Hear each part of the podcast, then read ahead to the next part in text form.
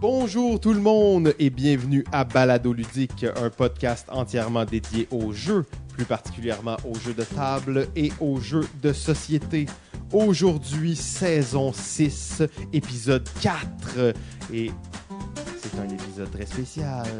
Oh là là! Je suis Simon et comme à l'habitude, je suis en compagnie de JF. Salut JF. Salut Simon, comment ça va? Ben, ça va très bien. Et en plus, aujourd'hui, nous sommes accueillis euh, dans les bureaux euh, d'une compagnie d'édition euh, québécoise, française. En tout cas, on va revenir sur ces technicalités. Montréalaise. Euh, et oui, il s'agit de Fly Us Game. We craft a beautiful game. Et nous sommes avec euh, l'un des fondateurs et membre très important, Thomas Philippi.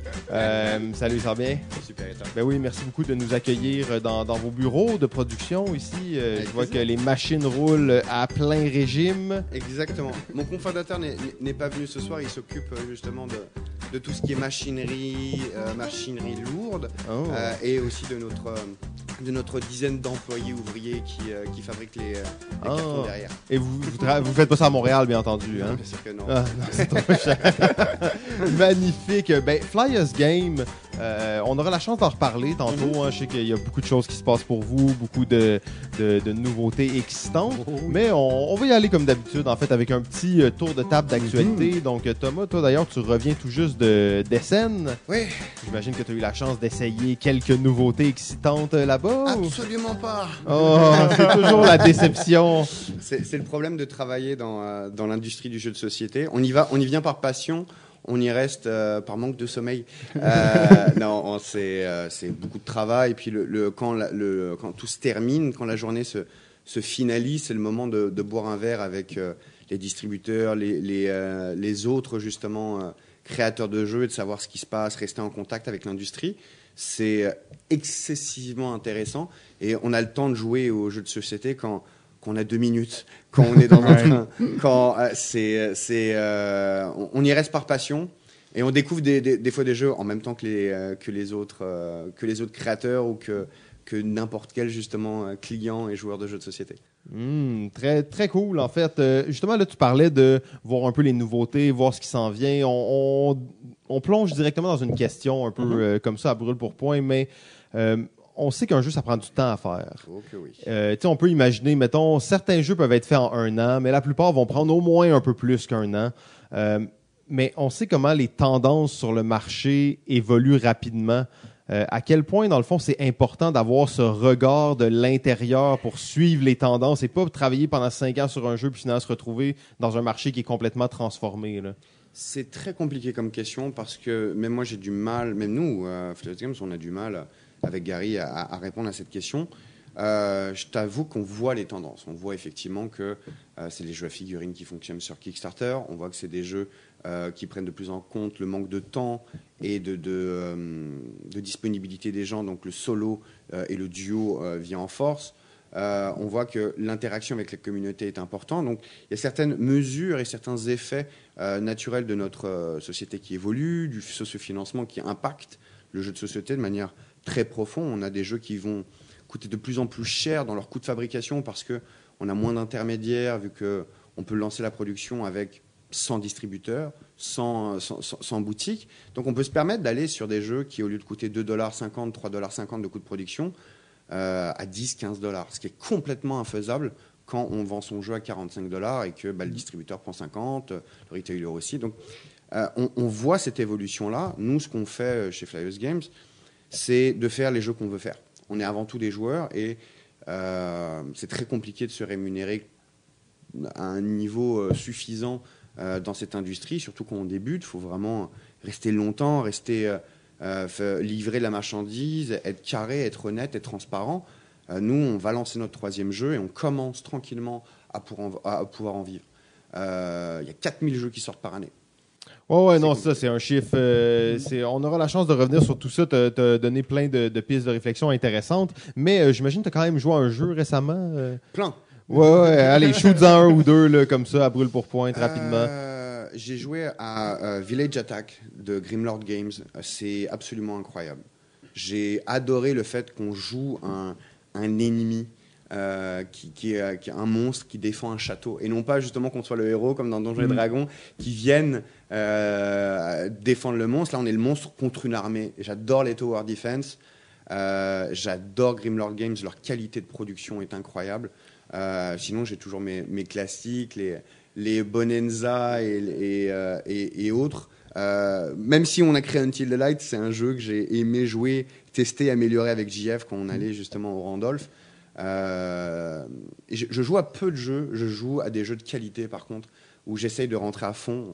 Quand je commence un Gloomhaven, je termine quand j'ai fini Gloomhaven et je fais toute la campagne. Oh, ok, ouais, ça fait que t'es un, un genre de complétionniste. Ah et, ouais, euh, ouais, tu- ouais. Mais bon, moi, c'est quand même un mouvement que j'encourage les gens à faire de plus en plus. Le culte de la nouveauté a ses limites. En fait, hein, c'est, on dirait qu'à un certain point, tu joues même plus à des jeux pour jouer, mais simplement pour le cocher sur ta liste. Ça. Euh, tu le savoures plus. Après, après une partie d'un jeu, c'est rare qu'on a fait le tour. C'est c'est tellement facile de jouer à ça et de dire ah j'ai pas aimé ou j'ai aimé, mais comme tu rejoues pas au jeu, t'as pas le temps de l'approfondir. Moi, je trouve que c'est quelque chose qui manque euh, vraiment et qui est en fait emblématique de notre époque. là. Ouais. Et, de, et de là, peut-être, la- comme tu disais tantôt, la popularité des jeux plus courts, Ouais. euh, plus à un ou deux joueurs, euh, qui est plus euh, accessible dans notre temps de vie là, Et puis, dans on- notre société moderne. on, on le voit en fait. Nous, notre premier jeu, c'est- c'est c'est Kiwetin, donc c'est un petit jeu rapide. De, en fait, à la base, c'était un serpent à échelle qu'on a voulu rendre hyper beau et avec des gros retournements de situation. Donc, on voulait qu'il soit fun, rapide et beau. C'était ça les trois piliers sur lesquels on a créé ce jeu-là. Et euh, on a encore des, courriels qu'on reçoit de gens qui disent bah, Moi, j'adore y jouer avec mes enfants parce que ça leur permet de, de- se familiariser avec des, additions rapides. Euh, moi, j'adore la beauté du truc. Mais tu as aussi des gens qui s'en servent comme des fillers. Euh, ils vont faire des grosses parties justement de, de Catan, ils vont se faire juste après un, Carcassonne. Puis c'est des jeux qui peuvent être lourds quand c'est hyper compétitif et que tu as des gens qui sont pas forcément très agréables à jouer. C'est des joueurs alpha qui, qui prennent Qui de la gagner, place. Ouais, qui sont voilà. Puis... Et là, Kiwetin, vu que tu, joues- tu changes de, jeu- de, de joueur et de personnage toutes les, euh, toutes les 15 secondes et que c'est le bordel absolu et que ça a été fait dans ce truc-là, ben, tu t'en fiches. Tu es juste là pour euh, t'amuser, rigoler. Et c'est le fun dans- dans- dans- dans- de jouer aussi de cette manière-là. Il n'y a pas de bonne ou de manière- mauvaise manière de jouer, je pense. Mais euh, il, faut qu'il y ait de la qualité dans la conception. Il faut vraiment essayer de livrer quelque chose. Et c'est vrai que des fois, sous ce couvert de nouveautés, on peut se retrouver à acheter des jeux qui sont assez déplaisants, qui sont un peu euh, de base, qu'on qu'on met dans la collection pour dire je l'ai, mais on ne sait pas vraiment pourquoi on l'a. J'ai peut-être joué une fois, mais Voilà. je suis pas sûr. Voilà. Je suis plus sûr. J'ai-tu joué à ça? Ah, je sais pas. Je sais pas. Euh, bon, ben, hein, on savait que ça allait être un épisode un peu chaotique. On est avec un Français, tout ça, et la discussion. Oh, ce racisme ordinaire. Euh, mais en fait, hein, on apprécie beaucoup. On a beaucoup d'auditeurs euh, et d'auditrices français d'ailleurs, donc on les salue. Bonjour euh, de l'autre côté de l'océan. Préparons la révolution. Oh non, les Français envahissent Montréal. C'est déjà fait, on est déjà tous là. Dans le fond, ok. Et euh, ben toi, JF, t'as-tu euh, t'as-tu joué à un jeu récemment? ou- Euh, J'ai joué à un petit jeu, euh, la nouveauté de On Game. Ah, On Game. On Game. Honk Game, ces petits jeux japonais minimalistes absolument magnifiques. Ouais, le jeu c'est euh, Nine Tile Panic. Oui, ok. Euh, je sais pas si tu l'as vu passer. je l'ai vu passer, absolument. Contrairement à leur autre boîte, c'est une boîte carrée. Donc c'est euh, on est Déception. Plus, ouais, on n'est plus dans le même euh, euh, Format. format de, de boîte, tout pareil là, pour les on game, un petit peu plus gros. C'est un jeu euh, en réalité un, un petit jeu là, bien simple, temps réel où chacun des, de nous nous allons devoir construire un trajet, un chemin. Euh, nous avons neuf tuiles et ces tuiles-là, ben, on peut les, ils sont recto verso et ils ont des, des chemins dessus. Notre but, ça va être de faire un 3 par 3 de tuiles en connectant les chemins. Évidemment, sur les tuiles, il va y avoir différents éléments, des polices, euh, des, des aliens qu'il faut attraper, des trucs comme ça. Et à chaque ronde, dans le fond, on, va retourner des conditions. Ça nous dit, ben, le joueur qui va avoir le plus de euh, personnages en jeu va faire des points. Le joueur qui va avoir le plus de euh, autres éléments, là, donc il y a plusieurs éléments sur les tuiles. Et ben, c'est un temps réel, tout simplement. On va retourner les, à go, tout le monde, on prend nos tuiles et on va essayer de faire notre, tro- notre 3 par 3 le plus vite possible pour, euh, et optimiser là, les, les points. Donc c'est vraiment juste ça, on va faire plusieurs rondes comme ça. Le premier qui l'emporte, euh, qui, qui atteint un certain nombre de points l'emporte. Fait j'ai pas été super, disons, flabbergasté par rapport à d'autres jeux de on game. C'était pas mon préféré, mais ça, ça marche bien. C'est un petit filler. euh, euh, tu sais, ça fait penser à les jeux, là, mettons, à un Galaxy Tracker où t'es là. Ça me fait penser en fait à la mécanique dans Space Cadet, Space où Cadet, t'as l'ingénieur qui doit assembler des couleurs C'est ensemble, puis euh, Donc, c'est vraiment juste ça, le jeu. C'est vraiment un petit peu répétitif, mais le fait que tu as des objectifs différents puis que tu essaies de faire des points différemment, ben, il faut que tu penses à comment mettre tes, euh, tes tuiles, tout ça. Tu as aussi un peu le temps de regarder ce que les autres font parce que c'est un peu. euh, c'est comme des majorités. là. Fait celui qui a le plus de l'objectif A fait tant de points, le deuxième, tant de points, tout ça. Donc, tu essaies de te positionner bien là-dedans. Euh, c'est fun, c'est chouette, il est sympathique. Euh, c'est- pas mon préféré dans le game, mais euh, j'ai eu bien du plaisir. là. Parfait. euh, Toi, Simon? Et toi, Simon, ouais. Oui, ben oui, ben oui. Moi, j'ai joué à plusieurs jeux, mais là, je vais sortir un vieux jeu, en fait. Parce que là, justement, on parlait de pas le culte de la nouveauté et tout ça. Euh, J'aime bien découvrir des vieux classiques ou des vieux classiques. C'est un peu exagéré. Mais j'ai joué à Russian Railroad. Euh, donc 2016, quand même, ça commence à dater un petit peu. Peut-être que le jeu, malheureusement, est comme tombé dans l'oubli. Euh, mais j'ai capoté sur ce jeu-là. Ah ouais? C'est vraiment solide. Euh, j'ai joué quoi 5, 6 parties. Quand, quand je tombe sur un jeu comme ça, habituellement, je l'abuse. Euh, J'aime bien ça, explorer ces Mm. jeux-là, trouver un peu les différentes façons de faire des points. Dans ce jeu-là, il y en a beaucoup. Il y a plein de stratégies qui sont très différentes, très variées. Euh, donc, j'ai trouvé ça vraiment excellent, en fait. J'y est encore. maintenant, j'ai comme une section chez moi où c'est les jeux en démonstration. Euh, donc, c'est les jeux que je joue régulièrement. Il y a deux ou trois jeux. Là. Pas dans ta calax? Non, non, c'est pas dans ma calax. Je, je- je tiens à re- redire, je n'ai pas de Le calax. culte, le culte de la Calax. Je n'ai pas de calax qui sert à entreposer des jeux chez moi. Je n'ai pas ça. Donc, euh, je tiens quand même à le rementionner une fois de plus. Je sais que ça va me suivre longtemps. Euh, mais non, je n'ai pas de calax qui servent à entreposer des jeux. J'en ai pour d'autres choses, mais. Euh, Et est-ce que dedans, euh, il se retrouve à y avoir photo minute ou euh, comment ça se oh, passe photo minute, ça fait, ça fait connaisseur. longtemps. Un connaisseur des jeux Quand de tu- niche. Quand tu m'as parlé de temps réel rapide, j'ai cru que tu allais parler de photo minute.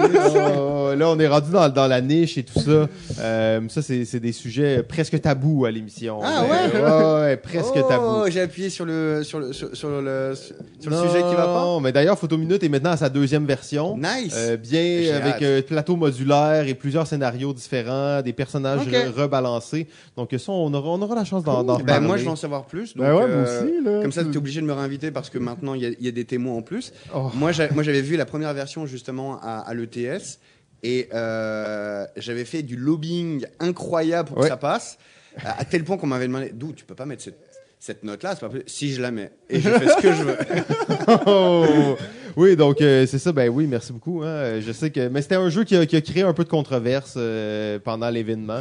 Ça l'a- Ça l'a forcé à changer la façon dont les juges évaluaient les jeux. Donc oui, ça, mais c'est- c'est- c'est- c'était pour la bonne, la bonne chose. C'était pour la bonne manière. cause. C'était pour Ah. la bonne cause, effectivement. Euh, moi, j'adore les game jams. En fait, je suis un fan de game jam et je dis tout le temps, il y en a pas assez. Ouais, Il y, a- il y en a pas d'accord. assez. C'est un exercice intéressant, excitant, stimulant. Je comprends que c'est de l'organisation puis tout ça.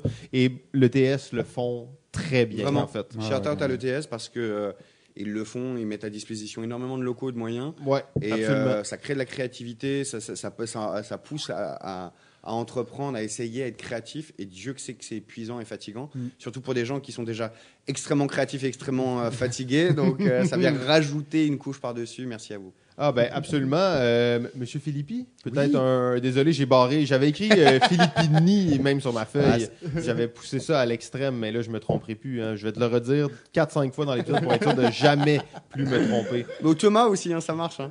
Ouais, ouais, mais je vais être sûr de plus me tromper. Donc, euh, peut-être un, un petit dernier jeu que tu aurais joué récemment qui vaudrait la peine d'être mentionné ou... Euh, dernièrement, non, mais euh, moi, ce que, ce que mon, mon go-to en termes de, de- de gameplay le plus et, et de l'expérience la plus in- incroyable pour moi, ça reste Bonanza. Ok. Euh, Bonanza, pour moi, c'est ce qui Je veux vraiment en parler. Hein, Ouais, de- de- ouais, il en a parlé avant l'épisode, il en parle J'adore Bonanza, ça fait des années que j'y joue, euh, alors que je pourrais que, que, que je pourrais l'emprunter facilement à des distributeurs. Euh, je l'achète moi-même avec mon propre argent tellement que je suis un fan et que je veux y jouer tout le temps. Euh, Oh, ça c'est ça c'est gros. Hein. non, non, non, c'est un jeu où. D'ailleurs, c'est le seul jeu dans sa bibliothèque. C'est étonnant. Bah, écoute, c'est ce que, ce que j'aime, ce que j'aime de Bonanza, c'est que je suis un mauvais perdant. Voilà, il faut le savoir, je suis un mauvais perdant euh, et j'ai- j'ai- j'aime que le, le- j'aime pas quand les jeux te, te- te punissent. Et ce qui est bien avec Bonanza, c'est que tu sais que tu as perdu que quand le jeu est terminé et que ça ne, que c'est plus important. Et tu perds toujours à 5-10% du premier.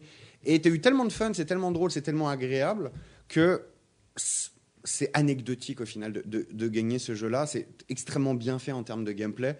Donc euh, dès qu'effectivement j'ai besoin d'inspiration et que ce soit logique, cartésien et en même temps très drôle et très, très intéressant à jouer, c'est vraiment mon, mon go-to. Je le mets euh, quasiment, si c'est pas au top top de la liste, quasiment dans le top 3.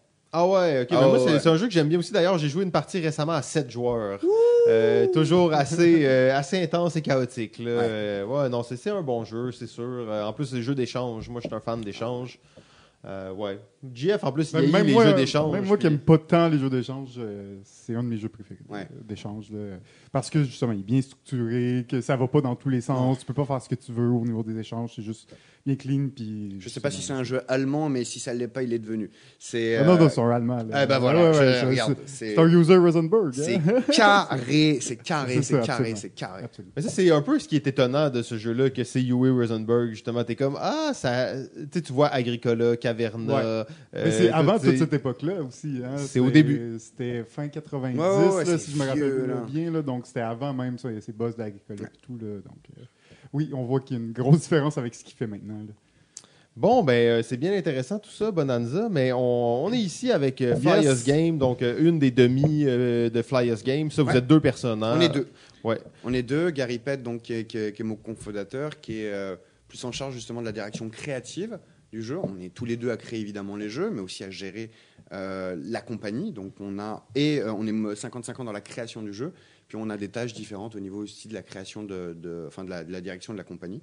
Et donc, euh, à toi, Gary, qui écoutera plus tard euh, aussi Balado. Ouais, non, c'est c'est le fun. de- C'est mon meilleur ami. On se connaît depuis euh, maintenant une vingtaine d'années. OK. Donc, euh, ouais, non, c'est.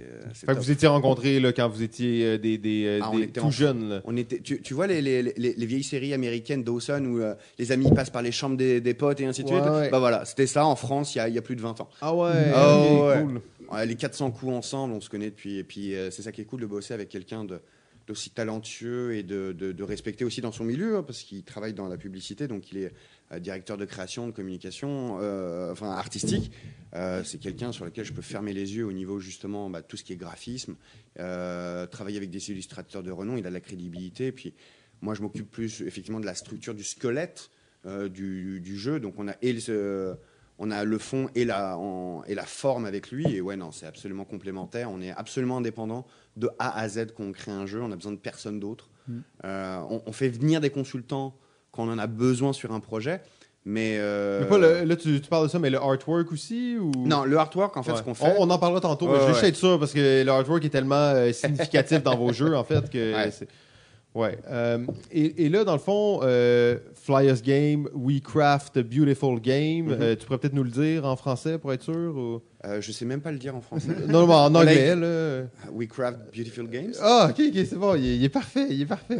Euh, Ça fait euh, quoi, euh, 12, ans, 12 ans maintenant que je vis à Montréal? Tous ok, les, tous t'es- les jobs que j'ai eu à Montréal avant de lancer cette compagnie, c'était en anglais. Donc au bout d'un moment, euh, Ah, ok, faut y aller. Donc, t'étais prêt, t'es prêt, magnifique. Euh, tu peux peut-être. T'avais envie que je dise We craft beautiful games. Hein? Ouais, C'est ça que t'avais envie. hein. Bon, bah voilà, je te l'ai donné. Je l'imaginais encore pire, là, même. Euh, ben, euh, ouais, félicitations. Euh, Merci. Donc, euh, ben, Jeff, je te laisse Ouais, ben, te lancer. En fait, je me demandais de, de où est venu l'intérêt ou le désir de, de commencer une compagnie de jeux. Euh, de où ça, et combien de temps ça fait, en fait? Là, je sais que vous êtes à Ouais. votre troisième, mais ça fait combien de temps que vous êtes dans, dans ce processus Ça fait maintenant euh, deux ans et demi, trois ans bientôt euh, qu'on a commencé. L'idée, en fait, c'est qu'on est des gros joueurs de jeux vidéo, on est des gros joueurs de jeux de société, des, des énormes joueurs de jeux de rôle. Et euh, en fait, bah, tout simplement, on, s'est rendu compte qu'à travailler pour un patron, on ne pourra jamais réellement être libre créativement et avoir les ambitions financières de faire ce qu'on veut euh, réaliser en termes de produits. Pas simplement de bien vivre ou d'être très riche et d'être très puissant. Non, c'est pas ça qui nous intéresse. C'est d'avoir les moyens financiers de faire ce qu'on veut réaliser. Et, euh, se lever le matin et de voir son jeu qu'on a créé avec son meilleur ami sur son Calax ou sur, sur son bureau. euh, bah, il y a des fois, comme n'importe quel euh, jour de compagnie, il y a des jours avec et il y a des jours sans. Et les jours sans, quand on est capable de regarder la boîte qu'on a créée avec son, son pote, son meilleur ami, euh, ouais, ouais, ouais, ça, ça en vaut la peine. Et c'était ça l'idée à la base, c'était libre créativement et, de pas faire de compromis sur la qualité et de livrer le mieux qu'on peut et à chaque fois d'améliorer, de prendre les feedbacks et, et de faire un mieux encore et mieux encore et mieux encore. Et là, vous êtes dans, dans un projet justement qui est un peu, tu dis, on est dépendant de personne d'autre, qui est, vous faites des jeux, vous les éditez. Donc la, la question c'est, est-ce que vous êtes des, là, c'est sûr, vous êtes des éditeurs, mais vous Ouais. êtes aussi des auteurs. Ouais. Donc, est-ce que vous êtes des auteurs, des éditeurs? Est-ce que il y a un conflit à un certain point entre ces deux professions-là ou... énorme. Énorme, mais en fait, on s'en est rendu compte des années plus tard. C'est que euh, tout le monde, on s'est rendu compte, euh, par exemple, en venant justement, je te fais de la pub, euh, JF, euh, à- à- à- quand on va à Randolph euh, tous les premiers dimanches du mois en tant que créateur pour justement montrer où on en est, prendre des, des feedbacks des autres et ainsi de suite. Je me suis, on s'est vite rendu compte qu'on était quasiment les seuls à être et créateurs et éditeurs et que tout le monde se faisait éditer ses propres jeux et que les, créa- les créateurs ont besoin d'avoir encore plus euh, de, de- comment dire d'expertise ou de chance ou je sais pas mais euh, moi par exemple j'adore Thomas Dagenet l'Espérance. Je, je- Le on- jeune prodige prodige. Thomas Et- Dagenet, l'Espérance, auteur de, dé- désolé, de son titre. de Decrypto, de Waylander, il est génial, il est génial à chaque fois, chaque mois qu'on le voit, il a un, deux, trois jeux à nous faire montrer, il a une créativité folle, c'est incroyable, c'est incroyable. Et lui est parfait pour justement être édité parce que il a besoin de quelqu'un, d'une compagnie derrière qui qui va livrer, donner le meilleur de, il va aller chercher l'expérience et l'expertise pour aller faire distribuer son jeu, aller le faire euh, euh, avec des meilleurs graphismes. Lui va se servir juste de la mécanique. Ça va être un, un- un board game designer. Et en ça, il est excellent. Euh, moi, je suis un gars de communication. Donc, moi, il fallait que je prenne en main cette compagnie-là. Et je suis un gars de vente, je suis un gars de relations publiques. Donc, on avait déjà, si tu veux, à la base, dans Flyers Games, avec Gary et moi-même, tout ce qu'il fallait pour, et à la base, être des créateurs, des auteurs, mais aussi des, des éditeurs. Donc, on ne s'est jamais posé la question.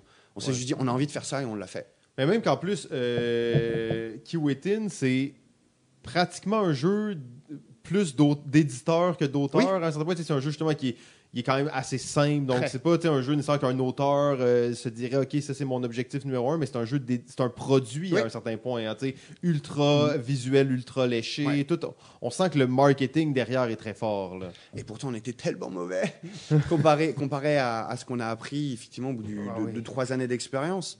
Euh, dans le game du jeu de société, il faut juste survivre. Il faut survivre suffisamment longtemps pour avoir suffisamment de contacts, de, de- de connaissances et savoir comment la machine fonctionne. Et quand tu dis survivre, ça, ça m'intéresse de voir un peu. Que, ça veut dire, faut que ton premier jeu il se vende assez longtemps, faut que te- ta marge soit assez bonne. euh, faut, faut que tout fonctionne. Il faut savoir que quand euh, un, compagnie de jeux de société ou des auteurs font réellement euh, suffisamment d'argent pour en vivre, c'est que toute la recette alchimique était parfaite. Dès qu'il y a quelque chose qui, qui, qui, qui fuck, c'est mort. Tu viens de te brûler euh, toute ta marge, t'en as peu. T'en as peu, il faut savoir que sur un jeu, euh, imaginons, on va partir euh, sur 100 dollars, euh, en moyenne, quand il est édité sur Kickstarter, il va coûter à peu près entre 20 et 30 dollars à faire. Donc euh, là-dessus, quand tu le vends directement à, à- à un backer, tu te fais euh, 60% de marge. Cool, génial, fantastique. Magnifique. Voilà, tout va bien. Sauf que quand tu le vends à un distributeur, il te l'achète à 40 ou à 45. Et là, ton coût de production, s'il est trop haut, il te reste plus que 15 dollars dessus. Si tu comptes le shipping, l'assurance, et encore une fois, quand tu crées une compagnie, bah, pendant les premières années, tu en fais des bêtises. Nous, on en a fait plein. On n'a pas failli euh, passer euh, en faillite plusieurs fois, mais on a dû jongler avec des prêts, avec des solutions, parce que quand tu te retrouves à pas pouvoir livrer 80 euh, boîtes de kiwetin en Allemagne parce que les douanes disent tu n'as pas la certification EN71, c'était comme c'est quoi? Qu'est-ce qui se passe? Puis tu les appelles, ils parlent qu'en allemand, ils te répondent pas en anglais, euh, puis personne te dit ce que c'est cette certification-là. Et en fait, c'est simple. Tu viens de te rendre compte que tous les jeux euh, de société sont notés 14 ans et plus, parce que s'ils sont 14 ans et moins, ils sont, es obligé de faire certifier ton jeu en N71. Donc, en gros, il est pas nocif pour les enfants, il va pas brûler, il va pas euh, avoir une combustion spontanée. Donc, on a envoyé nos jeux, nous, directement, parce qu'on savait pas, euh, en- de la Chine. On s'est retrouvé avec les Italiens, pas de problème, les Français, pas de problème, mais les Allemands, Nein Ils ont bloqué ça, et on s'est retrouvé à avoir 80 jeux renvoyés en Chine. Oh, ok. Sauf ouais. que nous, on doit continuer à les livrer. La douane qui fait tant que vous n'avez pas cette certification-là, bah, vous n'aurez rien, ça passera pas. Et t'es comme, bah, j'ai plus mes jeux, j'ai pas de quoi les rembourser parce que euh, ma marge est super petite et je, peux même pas leur renvoyer. Je, je fais comment? Je fais comment? Et ça, euh, ça arrivait cinq fois en trois ans. Et tu trouves des solutions. Mais tu es obligé de te mettre suffisamment dans la merde pour que tu, tu, tu, tu cherches des ressources en toi et des solutions en toi que tu pensais jamais pouvoir trouver. C'est pour ça que le plus important, c'est pas de, de, de, de faire de l'argent. Tu peux pas faire de l'argent sur tes premiers projets. Il faut que tu survives et il faut que tu donnes ton meilleur pour euh, plus jamais refaire ces, ces, ces, ces, euh, ces erreurs-là, en fait. On entend souvent parler des, des éditeurs qui sont un peu plus petits que le premier jeu finance le deuxième, le deuxième le troisième. Euh, À quel point ça c'est vrai et à quel point justement si tu rates un de ces projets-là, tout ton système s'effondre puis tu pourras peut-être pas te relever. C'est 100% vrai. On est encore dedans. Euh, sur la masse qu'on a fait de profits sur euh, Kiwetin, on les a investis dans Until Daylight, où on a rajouté plus de- d'illustrateurs, plus de, de, de- de coloristes. On a fait venir des scénaristes parce qu'on s'est rendu compte que les, les règles de Kiwetin euh, étaient pas assez bien écrites parce que nous on pensait bah oui on l'a- créé donc on a créé les règles mais on s'est rendu compte que quand tu écris des règles il faut être tellement spécifique que faut quasiment Pour un euh, jeu en plus assez simple, hein, on s'entend. c'est d'une complexité gravissime les règles. on en a parlé récemment. Ouais. c'est impressionnant parce que on part du principe que bah oui on on, on les a écrits donc forcément on les connaît. oui mais de là à les faire comprendre par 100% du monde qui lisent 100% des règles et qui vont te poser des questions qui pour toi te paraissent simples parce que tu as créé le jeu de cette manière-là. euh, c'est un problème. Donc, on a pris un scénariste pour Until Daylight, puis après, on l'a fait, on, on a pris une vraie traductrice euh, professionnelle, puis après, et en fait, on, est, on, on a financé pour augmenter la qualité du deuxième. Puis là, tout- tous les bénéfices d'Until Daylight vont dans le prochain, dans Chapters. On, et puis, on parle pas de, on parle pas des prêts, on parle pas des, des, des, des, euh, des- des heures jamais rémunérées. Non, non, c'est c'est 100% vrai. Tout ce qui est du premier va aller sur le deuxième, tout ce qui va du deuxième va aller sur le troisième. Et c'est comme ça que ça se passe. En même temps, c'est ça aussi l'excitation, j'imagine, de, de créer, comme tu dis, sans compromis, les jeux que vous voulez à votre façon. C'est ça. Puis on n'est pas payé en argent. Là, pour l'instant, nous, on est payé en fierté. On est, est fiers des produits qu'on a créés. Ils ont chacun leurs petits défauts. Ils, sont, on, peut, toujours améliorer des, autres choses. Mais c'est pour ça qu'il y a une réédition. C'est pour ça qu'il y a une édition numéro 2. C'est pour ça. Mais je, je- suis extrêmement fier. On, Gary et moi, on est extrêmement fiers d'a- d'avoir créé ces deux jeux-là. Et de, des fois, euh, l'an dernier, on était allé aux 12 heures ludiques. On a une, petite fille qui est arrivée, qui, était, elle a laissé son, jouet, son, père jouer pendant pendant 6 heures. Elle a fait que jouer à Kiwetin. Elle adorait ça. Et puis, euh, bah, nous, on était euh, des adultes de 33 et 35 ans, complètement gaga devant cette fille qui était en pamoison euh, de- devant le jeu. Et t'es comme, bah ouais, c'est pour ça qu'on fait ça. Ouais, tu peux pas demander mieux à un certain point, dans le fond, quand tu vois cette réaction-là. T'es payé là. en amour. T'es payé en amour, tu sais. Donc, euh, et c'est génial. Et ça, ça- ouais, ça remplit, ça donne de l'énergie pour continuer parce que c'est pas tous les jours facile, évidemment. Non, ça, mais, mais vous êtes quand même des, on peut dire des, des hommes d'affaires. Au final, tu dis, vous n'êtes pas payé, OK, mais vous perdez pas d'argent sur ces projets-là. dans le fond, vous êtes capable de réinvestir dans un autre jeu. Euh, et à quel point, on va comme rapper un peu l'aspect financier. Là, on Mhm. est très technique et tout ça, mais c'est quand même intéressant parce qu'on n'a pas abordé ça souvent. Kickstarter, à quel point c'est essentiel pour votre processus, disons même au premier jeu, en fait? C'est, on peut pas faire sans. OK, bon. Je, je viens de laisser, clair, je, je viens de laisser un deux secondes de silence pour, pour bien l'expliquer. À peu près personne, si ce n'est des Thomas Dagenet l'expérience après avoir galéré pendant des années, euh, parce qu'on voit que le haut de l'iceberg, on voit que Ouais. 1 sur 100 qui, dépasse. Et les 99 autres, bah, ils montent des jeux, et puis il y a, y y des pépites qui sont perdues comme ça. Sauf que quand on est sur, sur Kickstarter, bah, il y a 80%, il y a, il y a une, une plateforme qui permet de passer outre. Quand on est, imaginons, je sais pas, en France ou au Québec, imaginons, hein, c'est pas le cas parce qu'on a vraiment une très grosse euh, euh, société ludique et, et- et on a vraiment des gens passionnés du, de- de- dans le derrière du, du- de, la société, du business de- de- des jeux de société au Québec, c'est fou. Euh, et on, est capable de venir voir des distributeurs, ils sont approchables. Mm. Mais quand on est, par exemple, en Espagne ou en Italie, on, on a trois fois moins de personnes parce que bah, au Québec, on peut vendre des jeux en anglais. En Italie, Mm. c'est compliqué. Et, et bah là, on est incapable. euh, On, on monte les deux distributeurs. Les deux distributeurs, imagine, ils ont déjà une gamme de jeux qui ressemble à la tienne. Ben non, ils vont pas le prendre parce que tu es un Mhm. concurrent, en fait. Donc, ils vont tout faire pour pas te prendre. Et, et là, bah, tu es bloqué, ça y est. Et ça se trouve, tu avais créativement l'idée d'un de- de- des meilleurs jeux qui aurait pu potentiellement euh, naître, ou d'ici 3-4 euh, années, itérations et autres jeux auraient pu être incroyables, et tu viens de le perdre. Alors qu'avec Kickstarter, tu as accès directement à un vote de confidence. Et ouais, non, Kickstarter, c'est euh, impossible à l'heure actuelle dans, dans- dans- dans- quand tu commences de faire ça. Pour moi. hein. Ouais, ben c'est. Mais c'est que ça amène tout la- la- la- l'aspect financier aussi qui aide beaucoup, hein, parce qu'on sait que quand tu fais un jeu, ben, quand tu produis un jeu, euh, avant même d'avoir su quoi que ce soit, quand tu dis go on print, c'est 50 du montant total que tu dois débourser Yep. au fabricant, puis dès qu'il le ship, ben, c'est l'autre 50 Fait que, euh, il faut que tu l'ailles cet argent-là, ce cash down-là. Je pense que les. Bon, il y a, peut-être des façons d'avoir des prêts, des, des trucs comme ça, mais c'est beaucoup plus difficile que justement avec euh, une plateforme Kickstarter qui en plus est une plateforme de promotion. Ouais, ouais. Euh, donc, il fait les, les deux. Là. Ah non, mais euh, sur à peu près tous les bons projets, et on en parle souvent justement entre créateurs, un bon projet euh, vient à peu près à plus de 70% du trafic interne de Kickstarter. C'est-à-dire que moi, là, ça va faire quasiment un an, depuis le mois d'avril en tout cas, de- euh, et on va le sortir notre prochain jeu en février. Moi, ça va faire 10 mois que je travaille à promouvoir le lancement du jeu. Oui. Je travaille pour le Day One. Ça fait Pour le premier jour de Kickstarter. Point. Je ne fais que ça. Euh, Au-delà, effectivement, de, de- du playtest avec euh, JF tous les, tous les dimanches, avec les, les 70 groupes euh, de personnes qui sont sur notre groupe de Facebook qui viennent euh, une, deux, trois fois par semaine tester, améliorer le jeu, euh, c'est promouvoir le jeu pour que quand il sorte, ça explose. Parce que si tu exploses, imaginons, de 100 000 dollars day one, bah, tu sais qu'à la fin de ta campagne, ou en tout cas à la fin du troisième jour, bah, tu as 300 000. Tu viens de multiplier par 3 grâce au mouvement de Kickstarter. Ton jour 1 est le plus important. Et à quel point ça, c'était quelque chose que vous avez appliqué sur les autres projets? Pas assez. OK. Pas assez. C'est euh, les leçons qu'on a tirées. Mais vos projets ont tous été Kickstartés. Oui, oui, oui. Ouais. Les deux ont très bien fonctionné. Euh, qui énormément parce qu'on allait taper dans une niche justement de jeux beaux, excitants, famili euh, familial. Until Light, on euh, ça a très bien fonctionné, mais euh, on a fait deux trois erreurs. On a fait deux trois erreurs qui nous ont coûté très cher. Euh, une qu'on n'arrive toujours pas à expliquer, et une autre qu'on sait et qu'on qu'on répète plus. OK, cool. Ben, Jeff, Ben, je laisser, Je euh, pense que ça va être le moment euh, parce qu'on, on- oui, on a parlé de routine, Until Daylight, mais Ouais. là, je pense qu'on on, on est là aussi pour euh, t'en parler de Vampire. Ouais.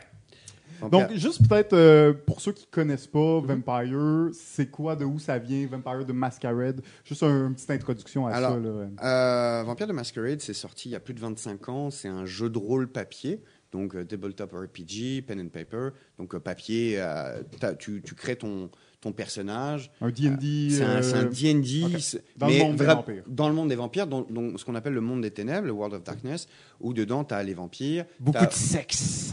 Euh, beaucoup de sexe dans tes sessions, apparemment. Ouais, ouais, ouais, ouais, c'est un jeu de vampire, là. Jeu de vampire, bah, c'est de la manipulation, c'est du politique, c'est du subterfuge, c'est euh, très fin et en même temps ça peut être euh, très brutal, ça peut aussi être très violent. Euh, c'est peu basé sur le lancement de dés, mais plus sur l'interprétation du personnage euh, dans un monde avant qui était gothic punk. Euh, donc tu joues à euh, un vampire, à une classe de vampires, euh, un clan en fait. Donc euh, il peut être très social et très royal, comme il peut être très bestial ou très moche. Donc il y a vraiment une variété d'archétypes très différents, très agréables. D'ailleurs, il y a beaucoup de. Là, tu parlais du jeu de rôle, mais Ouais. je pense que la, la communauté grandeur nature aussi de Vampire Énorme. est très, très développée. Là. Euh, Et elle est énorme, et euh, elle est très euh, pas anecdotique en termes de- d'intensité, parce qu'ils sont hyper passionnés, mais en termes de nombre, c'est une toute petite communauté, euh, mais de passionnés fous. C'est qui- pour ça qu'on en entend autant parler. Exactement, parce qu'ils ils, ils vivent, ils, euh, qui- ils vivent Vamp- euh, Vampire la Mascarade depuis des années. On allait à la Gen Con cette année et on en a rencontré, mais, c'est un lifestyle. C'est Ok, ils sont dans leur personnage tout le temps. Et... Pas que, j'ai même rencontré une, une, une femme qui était mais, absolument normale. hein. Toi et moi, on peut acheter du pain et puis tout va bien, mais elle avait des, euh, une pro- des prothèses permanentes de canines. Oh, ok, ok, fait que vraiment dédié au, au personnage. dédié. C'est en fait, je, je, je- moi, je, peux, je peux euh, comprendre aussi une certaine partie de, de, de ce, de cette affection euh, envers Vampire la Mascarade. Mais t'as un tatou d'ailleurs de J'ai un vampire. j'ai un tatou. On, on l'a, on l'a, je l'ai fait quand euh, avec on- avec Gary justement qu'on a signé le contrat parce que ouais, ça faisait des années qu'on travaillait sur l'obtention de cette de, de cette licence. Nous, ça fait plus de 19 ans qu'on joue à Vampire la Mascarade. Euh, Donc, c'est ça, vous connaissez déjà beaucoup. Ah en non, fait, mais- Même pas juste un petit peu. Là. Ah non, non, mais, par euh, ce- hardcore. On est des hardcore gamers de Vampire la Mascarade, ça n'a aucun sens. Euh, la V3, euh, je dois avoir le bouquin encore là-dedans. À un certain moment, si imaginons il y avait un conflit sur les, les règles, j'étais capable de tête de dire le numéro de la page. Ok, ouais, Ok, ouais. vrai. Oublie ça, j'ai un classeur complet de personnages, je dois avoir à peu près, je sais pas, 2-3 000 heures de jeu dessus. Euh, quand, quand les gens sortaient euh, en, en bois ou en club, euh, Toi, tu jouais avant. moi je jouais à Vampire la Mascarade. C'était non-stop. On était extrêmement connus pour ça dans notre lycée. Ok. Euh, on était des skateurs et on jouait à, jeu- à- à Vampire la Mascarade. C'était ça notre truc. Et, et- et tous les gens qui peuvent nous écouter dans le 77 euh, ou du côté de Marne-la-Vallée, si vous avez vu ou vous avez entendu parler de, de- de nous, vous allez nous reconnaître qu'on était mais bruyants, voyants. euh, ouais, non, on n'était pas les petits nerds euh, cachés dans leur coin. Non, non, non, non, non. On, on- mais, et- C'était des vampires. on était des vampires. On était des, on était des skateurs et on jouait à Vampire la Mascarade et ça se voyait là. Des gros geeks nerds sales sur leur skate et c'était génial. Fait que, dans le fond, travailler sur ce jeu-là maintenant, c'est un peu comme une espèce de, tu sais, de flashback, de, de rêve. Là, de... Ah, oui, c'est le rêve absolu. Moi, quand, quand- quand on est allé à la Gen Con, j'ai j'ai, euh, j'ai eu la chance de voir mes idoles, ceux qui, qui, qui ont créé cette, euh, ce- Cet univers-là. cet il y a 25-30 ans, qui sont devenus des collègues et où on parlait de marketing, de stratégie, qu'on parlait Mm. de, de, de production. Et t'es comme, mes idoles sont devenus mes collègues. Ah ouais, ça c'est. I comme- made it! I made it! C'est comme. Ah ouais, comme tu dis, c'est pas l'argent. non, euh, non, vraiment pas. C'est vraiment une question de passion. C'est, c'est. Moi, je me souviens qu'on l'a annoncé le jour, le, le- c'était le 4 avril, quand j'ai mis, quand on avait préparé toutes les press releases et que tout était prêt, comme go, j'ai pleuré. J'étais émotionnellement extrêmement fatigué parce que ça faisait un mois qu'on était dedans. Euh, 24 heures par jour à peu près. hein. Tu dors. non, avec Gary, ça nous arrive de brainstormer pendant qu'on dort. C'est même pas une blague. On a fait euh, une semaine de, de, de lac à l'épaule à- au lac Mégantic. On a travaillé 18 heures non-stop pour écrire la scénarisation complète de la campagne donc de, de Vampire de Masquerade Chapter. On s'est réveillé avec des idées en plus. On a trouvé des idées pendant qu'on dormait, tellement qu'on est investi émotionnellement, physiquement, créativement dans le processus. Oh wow. Donc Ben, ouais, non, non, c'est non-stop. Super intéressant si on veut revenir un peu sur votre processus Ouais. créatif un peu plus tard. Mais en fait, je voulais euh, aborder justement la question de la licence. là. Ouais. Donc, euh, pour faire ce jeu-là, vous, êtes- euh, vous, allez, vous avez dû euh, aller vous chercher une licence euh, Mm-hmm. officielle. Peux-tu nous expliquer un peu le, le processus, comment ça s'est passé? Parce que c'est quand même quelque chose qu'on se dit, ben, c'est assez dur d'aller chercher une licence en général, c'est dur d'approcher ces gens-là, tout ça. Qu'est-ce qui vous a permis justement d'aller les approcher puis de, de réussir à décrocher? Ah, puis euh, à part aux États-Unis, euh, la plupart du monde du jeu de société, c'est ça fonctionne pas avec des licences. C'est très rare. Euh, les jeux américains, oui, mais tout le hein, reste, hein, il beaucoup, n'y a pas euh, de licence. là. non. Euh, C'est pas un marché comme ça. là. Et pourtant, c'est pourtant la tendance euh, à l'heure actuelle dans, dans- dans Kickstarter. Puis, en fait, on, on- on est parti du principe, écoute, si on veut vraiment euh, pouvoir continuer à vivre créativement de ce qu'on veut faire, il nous faut un jeu à licence, il nous faut un jeu à figurines, il nous faut un jeu qui puisse se jouer solo. Ah, donc c'était fait comme autour de Kickstarter Non. pratiquement, de, C'est- en des fait, tendances. et- C'est qu'on s'est dit, écoute, à chaque fois qu'on vend sur Kickstarter, à par, par la suite, on a de plus en plus de distributeurs. Maintenant, on est distribué par 7, 8 distributeurs, euh, peut-être un peu plus avec les scènes qui vient d'arriver. Et on s'est dit, voilà, il faut que ça fonctionne sur Kickstarter parce que grâce à ça, on est approché par des distributeurs. Mhm. Et en fait, c'est- un peu cette espèce de succès qui amène le succès, qui amène le succès, qui amène le succès. Et pendant qu'on était en train de, de se poser la question, ok, ouais, mais on veut pas forcer le truc, on veut pas créer un jeu pour que ça marche, pour que ça marche. Ouais, c'était pas un pur but commercial. non, non, mais à la base, c'était la base de réflexion. Ok, si on veut que ça fonctionne, voilà ce qu'il faudrait que ça fasse. Et comme dans tous nos processus créatifs, pour répondre à, JF à la base, puis après je vais te répondre euh, justement On- sur la, question de l'acquisition. ouais. En fait, créer un jeu, l'idée du jeu, en tout cas chez Flyers Games, chez nous, ça prend une phrase. Ok? Ça prend une demi-après-midi. Ça prend rien, ça prend une étincelle. Et après, ça prend mille heures de travail.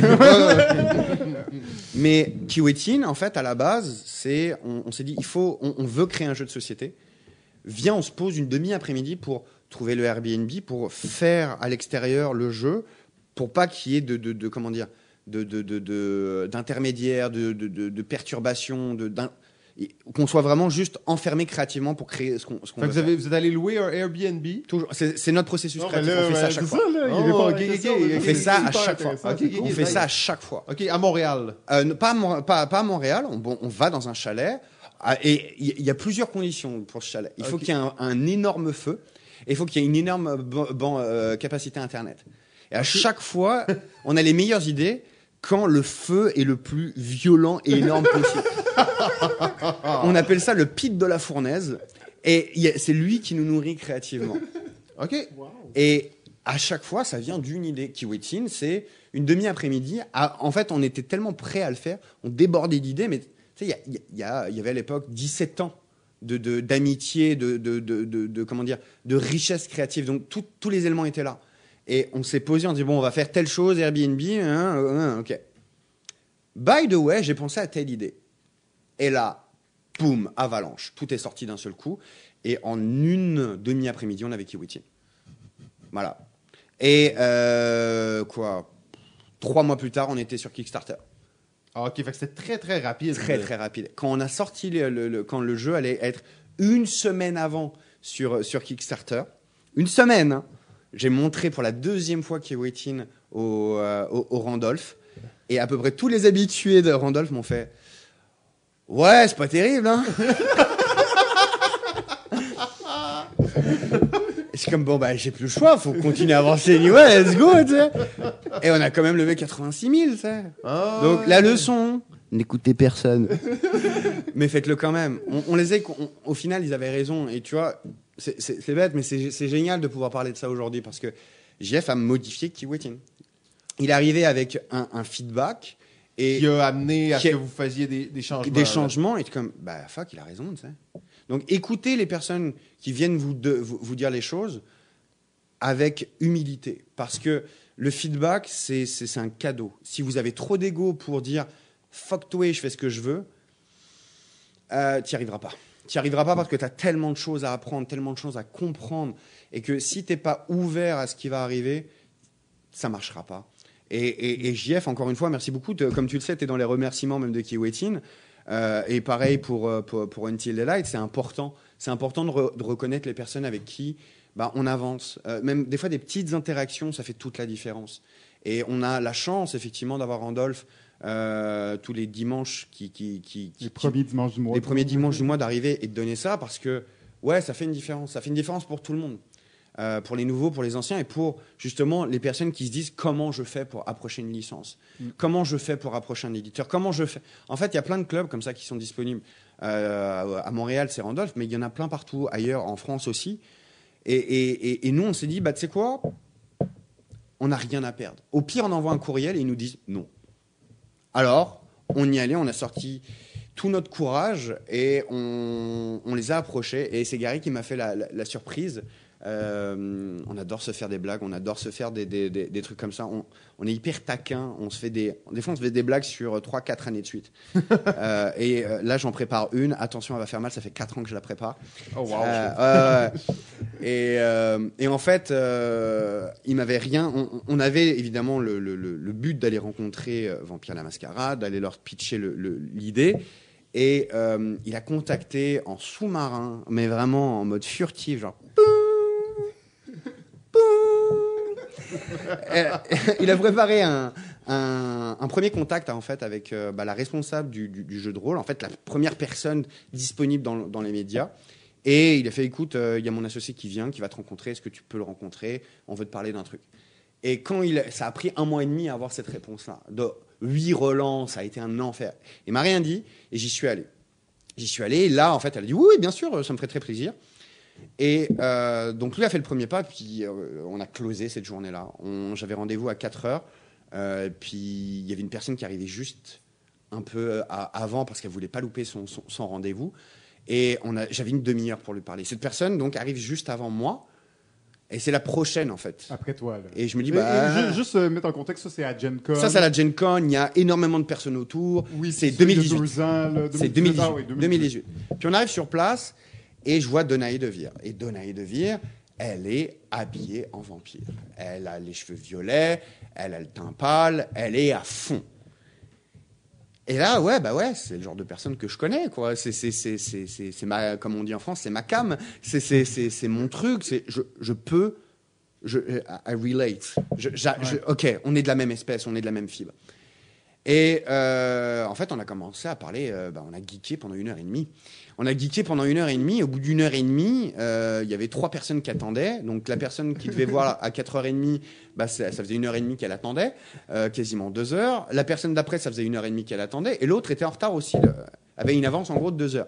Et au bout de s- u- une heure et demie de geekage et de euh, oh mon dieu, j'ai joué tel personnage, tel truc, tu te, tu te tiens de telle règle et telle lignée de clan et telle édition et machin truc. Fait bon, ok, j'ai compris. Tu connais ton lore par cœur. T'es un gros fan. Ça nous rassure énormément. C'est génial. Maintenant, t'as cinq minutes pour, pour m'expliquer ton jeu. et c'est là où je lui ai expliqué, voilà. Et en même temps, j'en profitais pour euh, expliquer le jeu. euh, parce que. Euh, fuck tes, tes, tes questions, je vais te le faire dans le désordre. Mais non, on le savait, le Vampires Chapters. Et en, bah en fait, c'est euh, l'idée à la base de Vampire la Mascarade Chapters, c'est de pouvoir jouer comme le jeu de rôle papier, mais en jeu de société. On s'est rendu compte que c'est très compliqué à nos vieux âges de 33 et 35 ans de pouvoir jouer, et, même de 23 et 24 et même de 18 ans, de pouvoir jouer de manière régulière à un jeu de société ou un jeu de rôle toutes les semaines, toutes les deux semaines, autant qu'on voudrait. On est des gros fans, on adore ça, et c'est trop compliqué de, euh, comment dire, d'agencer tous les agendas de tout le monde. Euh, t'en as un bah, qui finit tard, il y en a un autre qui a, Qui a des qui enfants. qui a des enfants, qui a, qui a- a un conflit familial, il y a quelqu'un qui travaille tard. Puis on a Montréal, il y a la neige aussi. Hein. Faut pas l'oublier celle-ci. Hein. Pour nos amis français qui nous écoutent. Euh, Des blizzards. voilà. Et, et on s'est dit, mais tu sais, à créer des jeux de rôle, à créer des jeux de société, imagine, tu peux jouer, sortir de la boîte une campagne de jeux de rôle, Vampire la Mascarade. Tu as 40 scénarios à l'intérieur et tu pas besoin de maître du jeu, tu pas besoin de storyteller. Et tu peux jouer tout seul. Et tu as ta miniature, tu as ton personnage réel tu fais ton propre personnage. Et ça, c'est comme ça qu'on a créé Vampire la Mascarade Chapter. C'est cette réflexion-là Ça, c'était la phrase que tu disais. C'est la l'étincelle. on, on revenait, on revenait en fait du, du- du chalet de Until the Light. De, ça nous a pris trois jours. Euh, en fait, on l'avait créé au bout d'une heure. hein. En fait, le trajet, on avait créé Until the Light. En fait, à chaque fois qu'on veut créer quelque chose, euh, on, on le fait avant de le faire. Que, dans le Airbnb, c'est juste un prétexte. C'est pour travailler sur le projet précédent au final. Et en fait, c'est l'idée qu'on a eue, c'est imagine. Et c'était le principe de base. Et donc maintenant, voilà, on se retrouve. Bah là, on a, on a le prototype là, de, de- de- devant nous trois. Euh, c'est un jeu dans lequel tu as 40 scénarios minimum euh, pour jouer à Vampire la Mascarade. Ça se passe à Montréal. Euh, c'est contemporain. C'est avec la V5. Euh, c'est un jeu narratif avec plus de 300 000 mots. On a sept écrivains qui travaillent dessus, deux scénaristes. On a euh, trois illustrateurs, dont Marc Simonetti, donc, qui a travaillé sur, euh, pour n'en nommer que Star Wars, Game of Thrones euh, et Zombicide aussi. On a euh, Sergei qui est incroyable dans ses illustrations. Donc on a déjà une équipe de 15 personnes maintenant. Ah ouais, ok. Ouais. c'est- beaucoup. Ouais. C'est un commence- autre niveau, C'est un autre niveau. On, comment, on essaie de rentrer dans la cour des grands, là, pour, pour vrai, Major League. Et euh, le but de, Vampire la Mascarade, c'est de découvrir justement, euh, bah, de Chapter, c'est de découvrir ce qui se passe à Montréal à l'heure actuelle. Tu vis un, tu incarnes un personnage d'un des huit clans de vampires, donc des Camarilla et, et, et Anarch. Euh, donc ceux qui connaissent connaissent, les autres le découvriront euh, s'ils achètent. Mais j'imagine ça, ça rentre là, dans la lore de Ouais, tout. Ah oui, le- C'est ça que je voulais le- savoir. Est-ce que Montréal, c'est un choix parce que vous êtes à Montréal ou c'est parce que ça fait partie du lore de Vampire? Moi, Un, moi, ça fait partie du, Monré- du, du, du lore de Montréal. Et deux, euh, c'est l'un des meilleurs by night. Euh, donc, en gros, i- une explication de ville. Tu as London, Paris et Montréal by night. Et Montréal by night, c'est le meilleur jeu sabbatique en termes de, de, de- de livres. C'est le truc le plus aimé de toute la communauté. Euh, c'est incroyable. C'est incroyable. C'est un, un livre fantastique. On s'en est servi pendant des années. Puis nous, ça fait euh, maintenant une dizaine, douzaine, quinzaine d'années qu'on vit ici. Euh, on est des Montréalais, on est des Québécois, on est des Canadiens, on est des Français. Qui parlent anglais. Qui parlent anglais. c'est- C'est comme, on est un mix de tout, mais on se reconnaît plus dans Montréal, qui est justement multiculturel, multiethnique. Et, et on s'est dit, bah, tu sais quoi, si on fait quelque chose, on va le faire à Montréal. Et on va le faire comme si c'était notre jeu de société, comme quand nous, on joue à Vampire la Mascarade. On- Votre réalité. notre réalité. Et on a décidé de faire de Montréal, non plus la ville du sabbat, mais la ville de, la Camarilla. Et ça, c'est un gros sacrilège euh, dans, dans- dans l'esprit des joueurs de Vampire la Mascarade. Mais pour nous, ça fait du sens parce que la Seconde Inquisition, dans, donc dans l'évolution du lore de la V5, euh, fait qu'il y a la Seconde Inquisition qui a tué à peu près une énorme partie des vampires. Les sabbatiques vivent avec gloire dans leur nature vampirique, donc ne sont pas discrets. Donc quand tu as des chasseurs de vampires qui chassent des vampires, d'après toi, c'est lesquels qui se font attraper en premier? Ceux qui se cachent ou ceux qui se montrent? Donc forcément, pour nous, le sabbat, bah, pow, il, s'est pris une grosse gifle. Et euh, on a vu énormément de choses drôles avec notre œil justement d'immigrés à Montréal. On a vu effectivement la construction, on a vu la corruption tu sais, avec Charbonneau et ainsi de suite. Donc on s'est dit, OK, il y a une possibilité de rentrer ça dans l'or de Vampire la Mascarade. Et quand on a expliqué tout ça à, à- à White Wolf, à Paradox, généralement, pour obtenir cette licence, ça prend 3-4 mois. Mhm. Que tout le monde vérifie à droite, nana, un bidule. Puis quand on a fini notre pitch, parce que après la Gen Con, il fait bon, ok, c'est génial, j'ai compris ce que. Tu voyais les frissons euh, quand on a expliqué, quand on a euh, remontré, euh, quand on a annoncé euh, tout ça publiquement. Tu as le CEO de, de White Wolf et Paradox qui a dit Je ne veux rien entendre de ce jeu-là. Je ne veux absolument pas euh, savoir ce qui se passe. Parce qu'il va jouer. Parce que veut- il veut jouer, il veut pas se faire spoiler. c'est comme merci le vote de confidence, quoi. Donc t'es comme waouh. Et au final, on, on- on s'est retrouvé, on s'est retrouvé à, à- à devoir leur pitcher ça. On leur pitch, ça prend une demi-heure, et on finit. Et on explique toute la storyline, tout, tout de A à Z. Et il se passe cinq longues secondes de silence. Et cinq longues secondes de silence quand ton destin de carrière quasiment, ça fait un an et demi que tu travailles sur un projet, c'est long. long. Regarde, on, on f- on fait le test.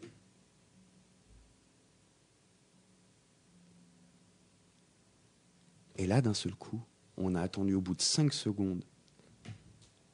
Approved. Ce qui a pris 3-4 mois a pris 5 secondes à être approuvé. On, on était comme des fous. On était comme des fous, on a sauté dans la réunion, on s'en foutait, euh, on était trop contents. Et, et depuis, on continue à travailler avec donc tout le reste de, de- de Paradox, euh, de White Wolf. On a une équipe euh, qui est extrêmement disponible, extrêmement compétente.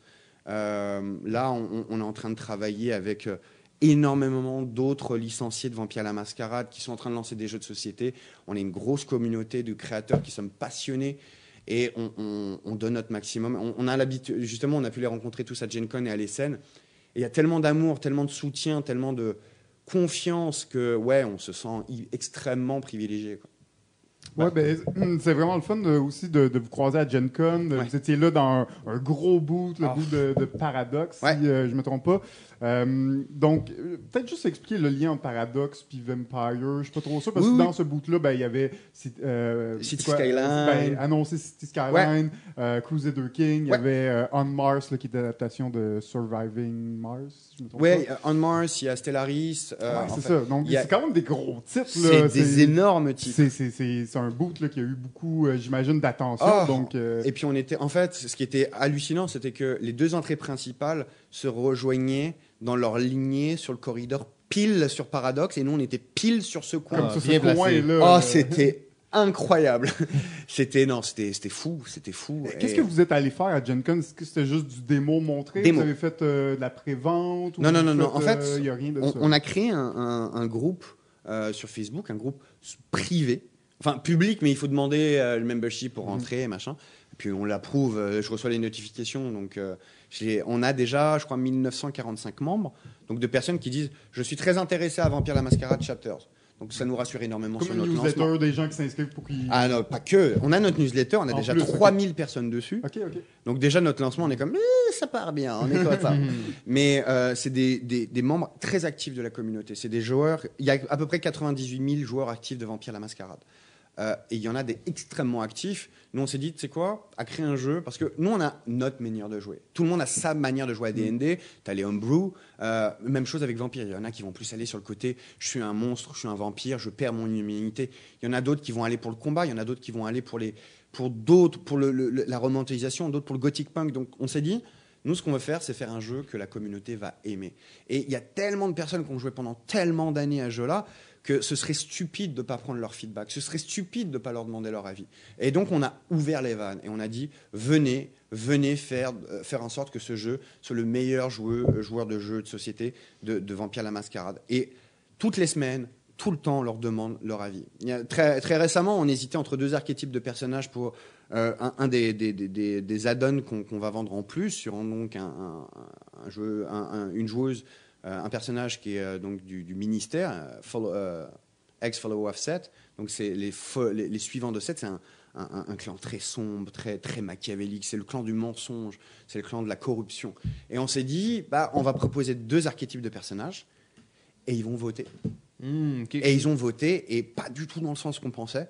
Et c'était hyper rafraîchissant de se dire waouh, ok, on avait tort, et grâce à la communauté, pas on avait tort, ça aurait fonctionné pareil, Ouais. mais, Mais là, là- allé chercher un petit plus, un petit quelque chose que les gens peut-être sentaient plus. là. un insight de plus. Euh, on, a fait le lancement, on, on- on lançait le jeu en mode c'est un legacy. Le problème, c'est que legacy, quand tu entends legacy en tant que joueur, tu entends pandémie legacy, je déchire mes cartes. Ouais, c'est que- assez typé, le, le terme legacy. Sauf que le- c'est pas ça. Normalement, legacy, c'est les actions que tu fais un, euh, ont un, effet, un impact sur euh, l'étape suivante. Ce qui est le cas dans Vampire la Mascarade. Si, imaginons à la fin du scénario numéro 1, euh, tu euh, décides choix A, choix B, bah, tu vas arriver scénario 2 ou scénario 3.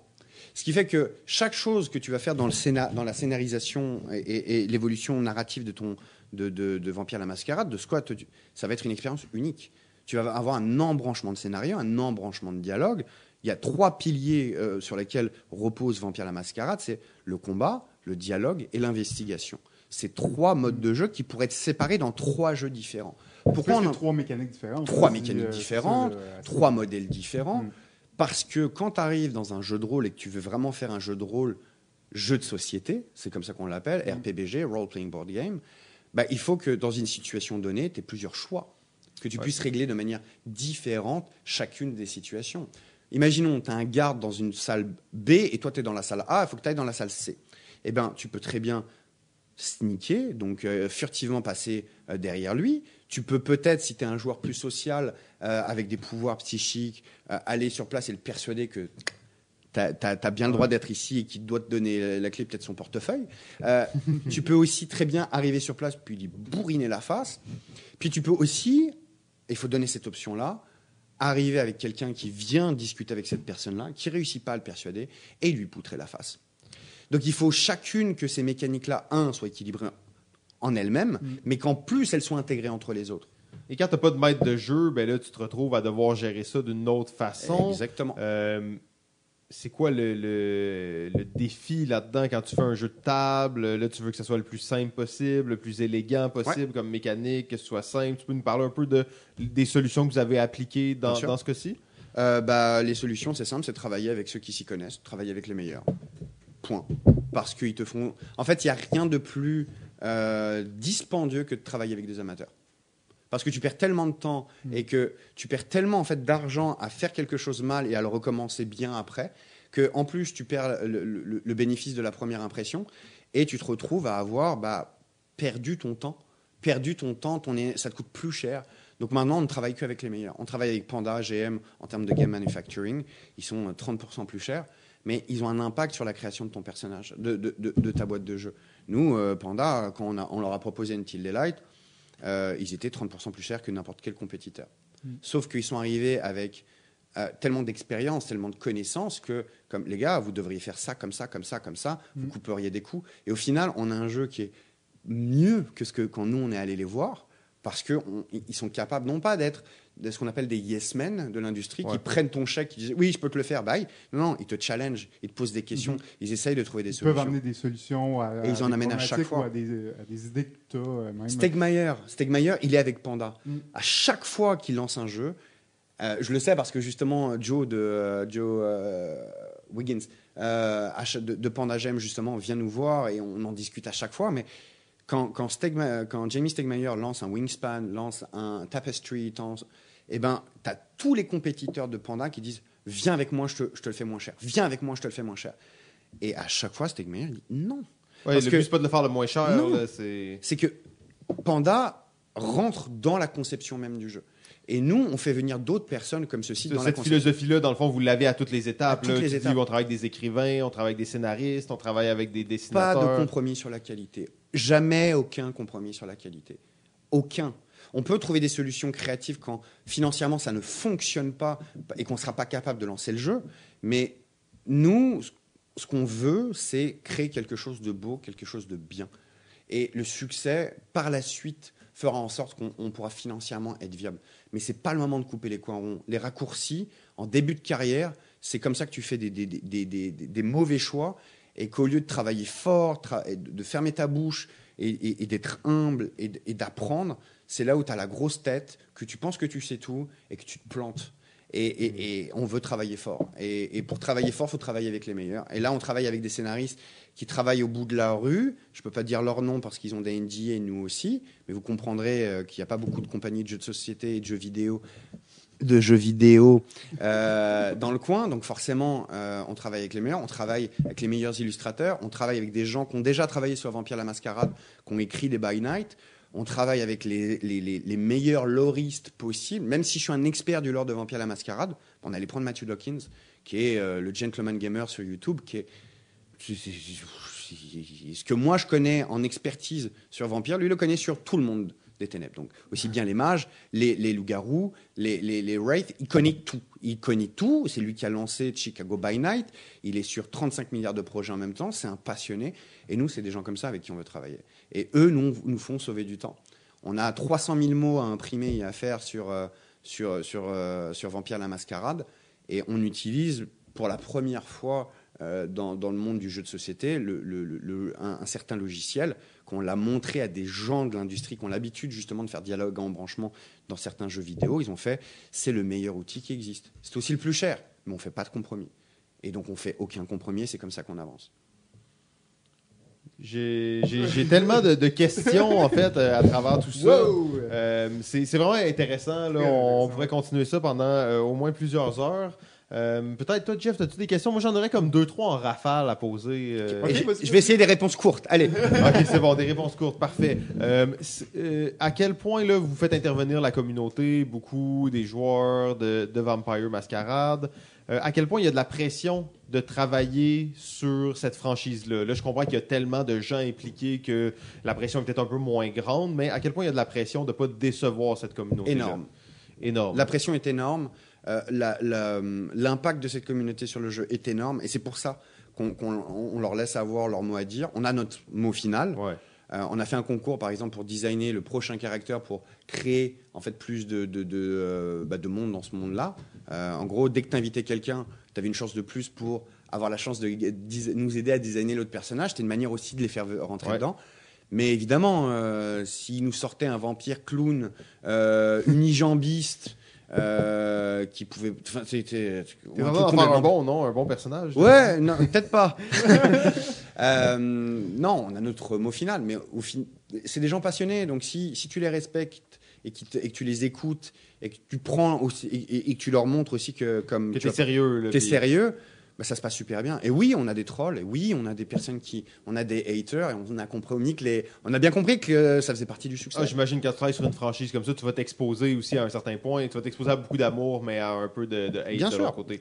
Euh, ok, ensuite, à quel point cette franchise, ben, ce, ce jeu qui est basé sur une franchise peut m'intéresser moi, qui est pas un connaisseur de Vampire. Tu, sais, tu m'en parles, je trouve ça a l'air cool, Ouais. mais est-ce que, est que je vais être déstabilisé? Est-ce que je vais comprendre qu'est-ce qui se passe? ou- Alors, c'est justement pour ça qu'on l'a cré- qu'on qu'on crée un jeu de société.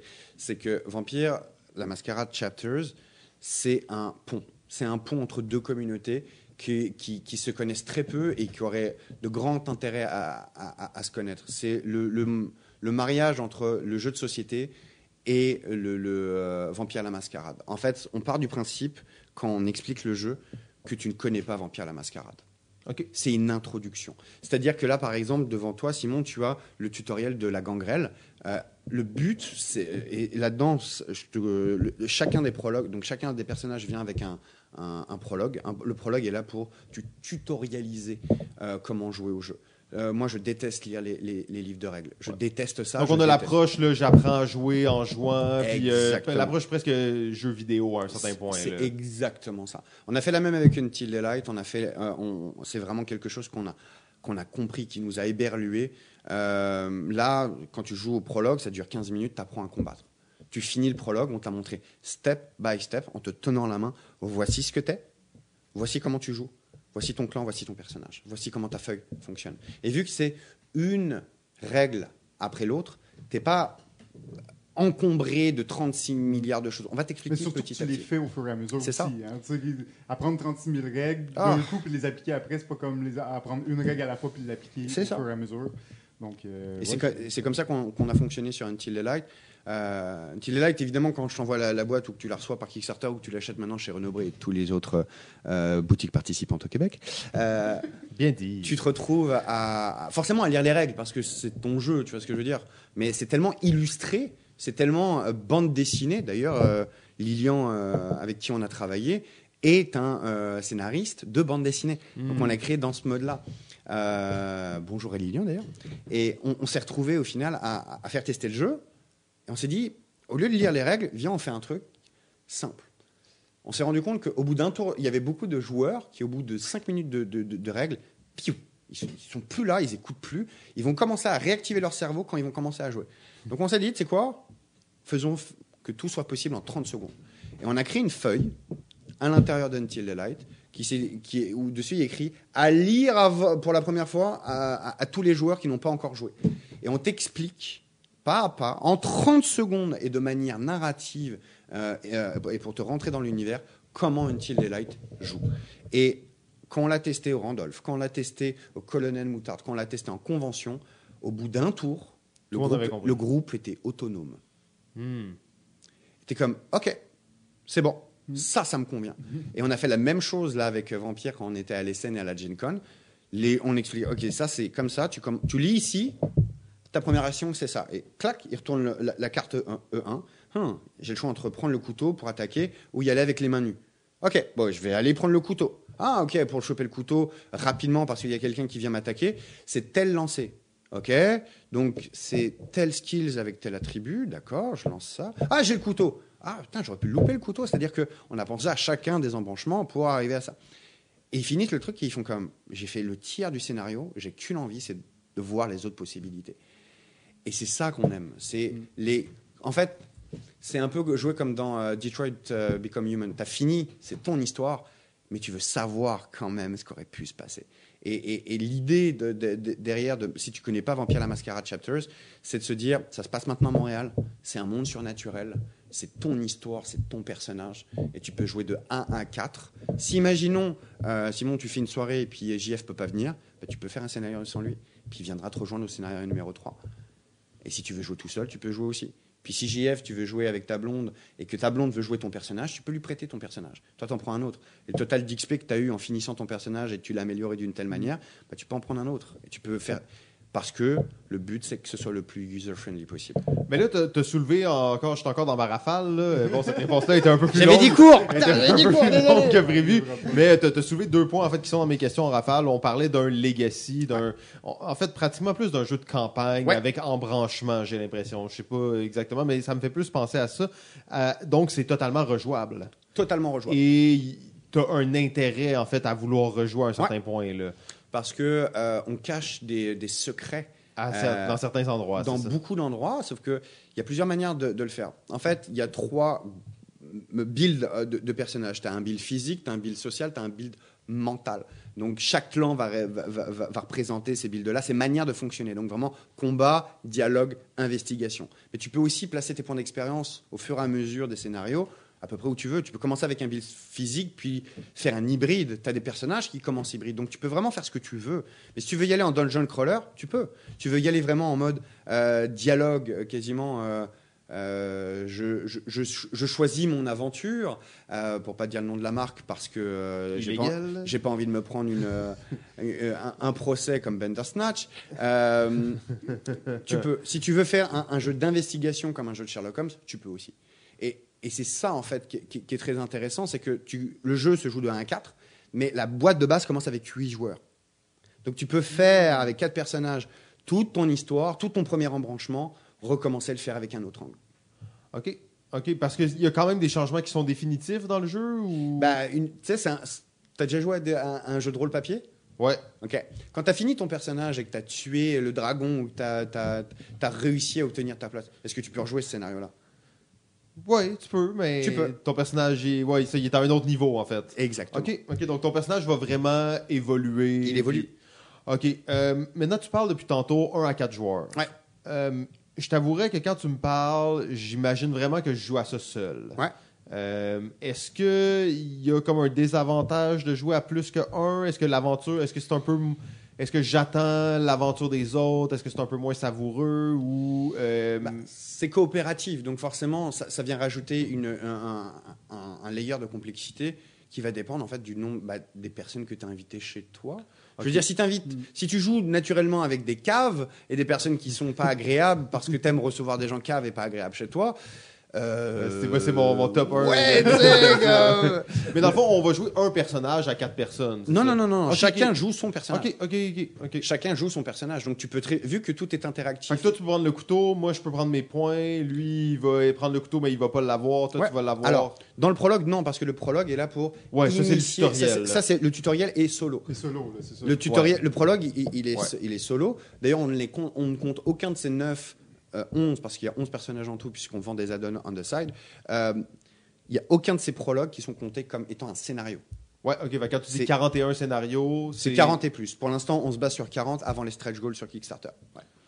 OK. Et euh, ben là, en fait, euh, encore une fois, ça, ça, ça continue. on est, non, mais on est dans, dans la bonne lignée parce que tu parles, là, j'ai, on a, mettons, le, le prologue devant nous. OK? On a à peu près euh, 20 cartes, un plateau de joueurs, des petits cubes pour nos stats, Ouais. notre fiche de personnage, des figurines, euh, une dizaine de dés, d'autres cartes, j'imagine, qui sont mes cartes d'attaque, un Ouais. plateau avec euh, d'autres figurines, un autre personnage. Euh, on parle d'un Kickstarter de quelle ampleur ici? Est-ce que c'est comme le plus gros Kickstarter de tous les temps? ou- Euh, comment ça? Euh, Non, non, ben, je sais pas, est-ce qu'il y a un paquet de, de, de 20 cartes par scénario, puis Oui. avec comme 100 figurines ou... Euh, pas 100, Ok. parce que c'est des coûts de production qui sont énormes, ça va aussi dépendre des stretch goals. Euh, ce que nous, on veut faire, c'est un peu bah, comme, comme un de nos jeux préférés, c'est Gloomhaven. Hein. Respect à Isaac Childress, parce que c'est- un sacré tour de force qu'il a fait, évidemment. hein. Euh, c'est que tes personnages soient, des miniatures. Si effectivement, euh, on, a des goals qui nous permettent de faire certains éléments en notre miniature, on le fera. Ça nous ferait évidemment extrêmement plaisir, mais pour ça, bah, va falloir que cette campagne fonctionne très bien. Et bah, comme on l'a dit, on ne fait pas de compromis sur la qualité. Donc on va avoir un funding goal assez haut, merci. Euh, après, le jeu va coûter relativement cher. Je veux dire, un jeu avec 40 scénarios scellés, euh, des, dizaines de, miniatures, en tout cas une grosse dizaine, euh, des Kickstarter exclusifs, parce que on vous prépare des belles surprises. Et évidemment, euh, 250 000 mots, 2500 cartes de dialogue, ou en tout cas un énorme bouquin, dépendamment de, dans quelle version on va aller. 40 tuiles, euh, 120 cartes de combat, 120 cartes de tuiles. Euh, Oh, ouais, et- c'est c'est un gros, c'est un gros projet ah, c'est c'est une boîte de 5 kilos. hein, euh. Si, si vous avez des problèmes de poids à la maison, vous pourrez faire. votre Il n'y aura pas besoin d'aller au gym, hein, je vous le dis tout de suite. Ouais, vous levez la boîte et Ah, c'est c'est réglé. Ok, cool. Ben, en fait, je te dirais que ça, ça fait le tour de mes questions en rafale. Euh, J'ai d'autres questions, mais je vais laisser JF y aller un petit peu. Euh, ben, je, te dirais, vas-y. Parce que dans le fond, moi, j'avais des questions beaucoup sur les astuces de prototypage. Euh, T'en as déjà donné beaucoup là, Ouais. durant euh, toute cette. Mais je t'ai pas donné mon meilleur Mais oui, vas-y donc pour, euh, mettons, le, le numéro un. Là, Le euh, numéro un du prototypage, maintenant, euh, on est en train de le tester. On ne sait pas à quel point ça va bien fonctionner. On va voir avec les reviewers parce qu'il y a encore de la résistance. Mais euh, nous, on a décidé de mettre nos, euh, comment dire, notre courage sur la table. euh, et on a décidé de le mettre gratuitement sur Tabletopia et sur Tabletop Simulator. Ok. Parce que pour nous, c'est important de montrer que notre jeu est sérieux, carré. Et les reviewers, quand ils sont payés, on leur fait pas confiance alors qu'ils font un travail exceptionnel. Il y en a qui sont pas payés, et vu qu'ils sont pas payés, ils ont une grosse tête. Je donnerai évidemment pas de nom. Euh, et il y en a d'autres qui sont incroyables, mais qui sont tellement incroyables qu'ils sont surchargés de travail parce que tout le monde veut travailler avec eux. Et on se retrouve comme, bah, soit je paye, soit j'attends un an, soit je travaille avec des gens avec qui j'ai pas forcément envie de travailler. Ok, comment je fais? Puis un prototype, ça coûte tellement cher. Oui, comme tu peux pas juste dire, Ah, je vais l'envoyer par la poste, je vais envoyer euh, 200 copies par la poste de Non. ce jeu-là. là. C'est impensable. Non, tu l'envoies à 5 reviewers, chaque prototype coûte entre 100 et 200 dollars. Ah, non, c'est clair. 1000 dollars là dans une campagne, je préfère mettre 1000 dollars marketing qu'en prototype. Sauf que il te faut des reviewers parce que ça drive aucune vente à toutes les à, à tous les créateurs qui se disent il me faut des reviewers, ça- ils vont me driver des ventes, ça ne drive rien, rien. Et on les on les traque. hein. Et je vois que JF me regarde avec des yeux éberlués. Oh, J'étais persuadé que les reviewers créent des ventes. Non, ils ne créent pas de ventes. Mais ils te donnent de la, ils donnent de la, La crédibilité. Ouais. Non, de la crédibilité. Quand tu es sur le Kickstarter, il y a des chances que tu le back à cause que tu vois tel reviewer Point. qui. Mais quand on fait un, un- un- quand, on pas- quand pas l'inverse, en fait. Tu vas le voir la vidéo quand tu regardes la page Kickstarter, pas de la, pa- de la vidéo tu vas aller Non. au Kickstarter. Non. Et c'est intraquable. C'est intraquable parce qu'on leur donne évidemment à chacun un lien URL pour savoir de, où, de, de- de quel trafic ça vient. Puis on le voit effectivement que ça crée un backer, deux c'est ça, ça vient pas de eux. de Ça vient pas d'eux, Ça vient de, Mais de c'est obligatoire. C'est le, le, le, le seal approve. Tu sais, c'est comme. Oui, ça te, prend, ça, te, ça te les prend quand même, même s'ils drive pas de T'es obligé de les avoir. Et puis avec le temps, tu te rends compte que, un, c'est une nécessité commerciale, mais c'est aussi un plaisir de le montrer à des personnes de cette industrie que tu connais, que tu respectes. Euh, là, ce matin, on a eu une review dithyrambique absolument incroyable de Until the Light par euh, Game Trotter. Euh, c'est quelqu'un qui travaille avec tellement de cœur, tellement de passion, tellement de cerveau. D'ailleurs, je peux, je peux le lire. hein, c'est, c'est, euh, c'est- je- il a tout de suite, je leur envoie renvoyé tout de suite un, courriel en disant bah écoute, je veux que tu sois le reviewer principal pour pour la France, pour la France. Pour le Québec, euh, c'est forcément Etu Game parce que je les aime d'amour. Mais comme quand tu travailles avec des gens avec autant de passion, autant d'amour, autant de, de ouais, t'as envie de travailler avec eux. Et, et c'est pour ça qu'on travaille avec peu de reviewers, mais qu'on veut travailler avec des bons reviewers, avec des reviewers avec qui on peut parler, on peut discuter. Il n'y a pas justement de, de- de- d'ambiguïté ou quoi que ce soit. Nous, euh, Etu Game, on est même, euh, ils ont même annoncé Vampire de Masquerade Chapter sur leur dernier épisode de, euh, De Vampire. de, de Vampire, la, la- la Le fin de la rôle. saison 2. Parce que euh, moi, ça fait des, des, des- ouais, j'ai- même demandé à être, à, à- à faire un caméo à l'intérieur. Euh, c'est comme, euh, s'il vous plaît. parce que ouais, c'est de la passion, parce que j'adore ce qu'ils font, parce qu'ils sont incroyables. Et bisous à Etu Game. hein, je sais que vous écoutez aussi, on en parle à chaque fois, mais Ah oui, non, mais Etu Game, c'est quand même un, un phénomène aussi là, en termes de review. Ils mettent énormément de temps dans ce qu'ils font. Puis, comme tu dis, la passion, tu la sens. Là. Ouais. Euh, c'est ouais, c'est vraiment Ouais, très ont, ils, ont, ils ont quand même euh, foutu le feu à, à, à- au- à la scène de, euh, de Cannes cette année. C'était incroyable. Ils y vont, mais euh, comme s'il n'y avait pas de lendemain. y- C'est waouh. Ouais, non, non, c'est euh, avec des gens comme ça qu'on veut travailler. Et dès que c'est pas des gens comme ça, on arrête de travailler avec eux. Et on, des fois, on s'en rend compte, on travaille avec quelqu'un, ouais, c'est cool. Mais C'est pas, euh, pas la vibe qu'on veut. Nous, on veut travailler avec des, des gens qui qui comptent pas leurs heures, qui, qui comme ils veulent donner le, le- le meilleur de leur-même. Ils sont à la bonne place au bon moment et ils y vont à fond. Et, et on a énormément de chance justement dans Vampire la Mascarade parce que on est absolument entouré que de ça. Et euh, on donne notre meilleur. Et donc, pour revenir à, à ce prototypage là, on a décidé de le faire de prototypage. Ta-ta-ta-ta-ta. Euh, Tabletopia, euh, c'est aussi des gens incroyables qui, qui travaillent vite, qui travaillent bien, qui sont passionnés par ce qu'ils font. Et on a mis Vampire la Mascarade dessus, on a mis Until the Light justement aujourd'hui. Et, euh, et, et c'est fou, c'est fou de voir en fait comment les gens sont prêts à reviewer eux-mêmes le jeu s'ils peuvent y jouer. Sauf que c'est compliqué d'envoyer à 10 000 backers 10 000 prototypes. Ah, ouais, ça- En fait, c'est compliqué, c'est impossible. Voilà.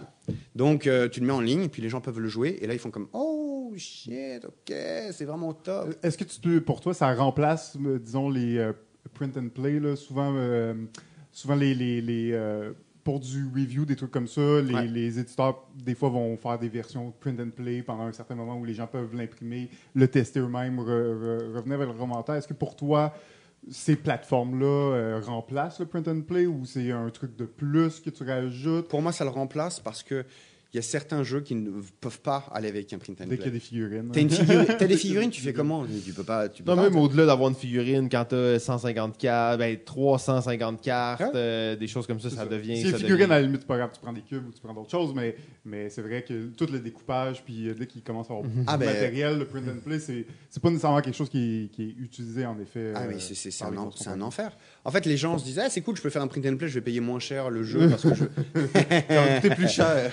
Euh, on a des courriels de gens qui font j'ai baqué le jeu en print and play euh, pour Until the Light, je l'ai pas pris en physique parce que je pensais que j'étais malin.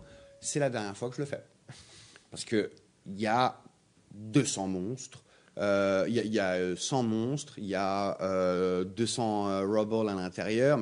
en rien qu'en impression, en, en impri- cher, Ça coûte le prix du jeu, là. Puis, puis t'as pas découpé toutes les cartes. Non, t'as pas découpé, euh, et puis t'as on une- s'entend que c'est de la qualité pas terrible. Ben en oui, t'as une qualité maison là, tu sais. Comme, eh boy, eh non, peut-être pas une bonne, euh, bonne idée, tu sais. Oh. Donc, euh, ouais, non, euh, Print and Play, quand on nous le demande, tiens, prends-le, gâte-toi. Mais oui, ça, ça le complémente parce qu'il y a certains jeux qui, qui, qui vont pas avec, en fait. Et, Mm. et, et là, ça permet. Nous, on le voit, hein, on voit les gens qui, qui vont dessus et t'es comme. Ils- on les voit jouer sur Tabletopia et on les voit directement aller s'inscrire à notre groupe ou, euh, et après en newsletter. Nice. Comme, ok, ça marche. Très cool. Et vous avez mis pas l'ensemble du jeu, en, bien entendu, juste Non, non, euh, non, le- non. la démo, quelques scénarios. Ouais, là, ça? pour l'instant, on a mis donc le, le- le- le premier euh, prologue qui donc euh, met en avant et tutorialise le, le combat, le clan gangrel et donc le personnage, l'utilisation de la, de la feuille de personnage. Et c'est ce qu'on fait en fait à chaque prologue. Chaque prologue, on y va vraiment avec. Ok, là, on va montrer les pouvoirs vampiriques. Là, on y va avec l'investigation. Là, on y va avec euh, l'investigation. Là, on y va avec euh, la société vampirique. Là, on y- Et on introduit chacune de ces choses-là petit à petit.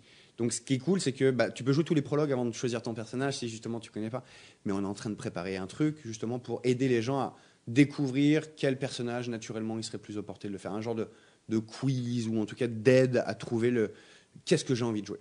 Et euh, ouais, non, non, c'est là, on, on est en train de pousser le, le deuxième prologue parce que on n'a pas les sous pour avoir tout écrit. On a écrit l'histoire globale, elle est déjà validée. Et pour répondre à ta question il y a une, une demi-heure, euh, elle est rentrée. L'histoire de Montréal Chapters est canon dans le lore de Vampire la Mascarade.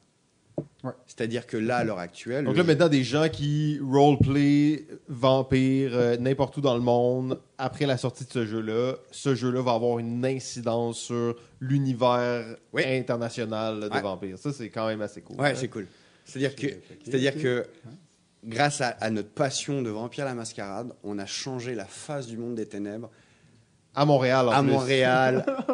C'est ouais, non, c'est regarde. en- Encore une fois, Ouais, il y a des frissons, on les voit sur ses bras. On les voit sur ses bras. non, c'est juste des, c'est c'est c'est c'est euh, ouais.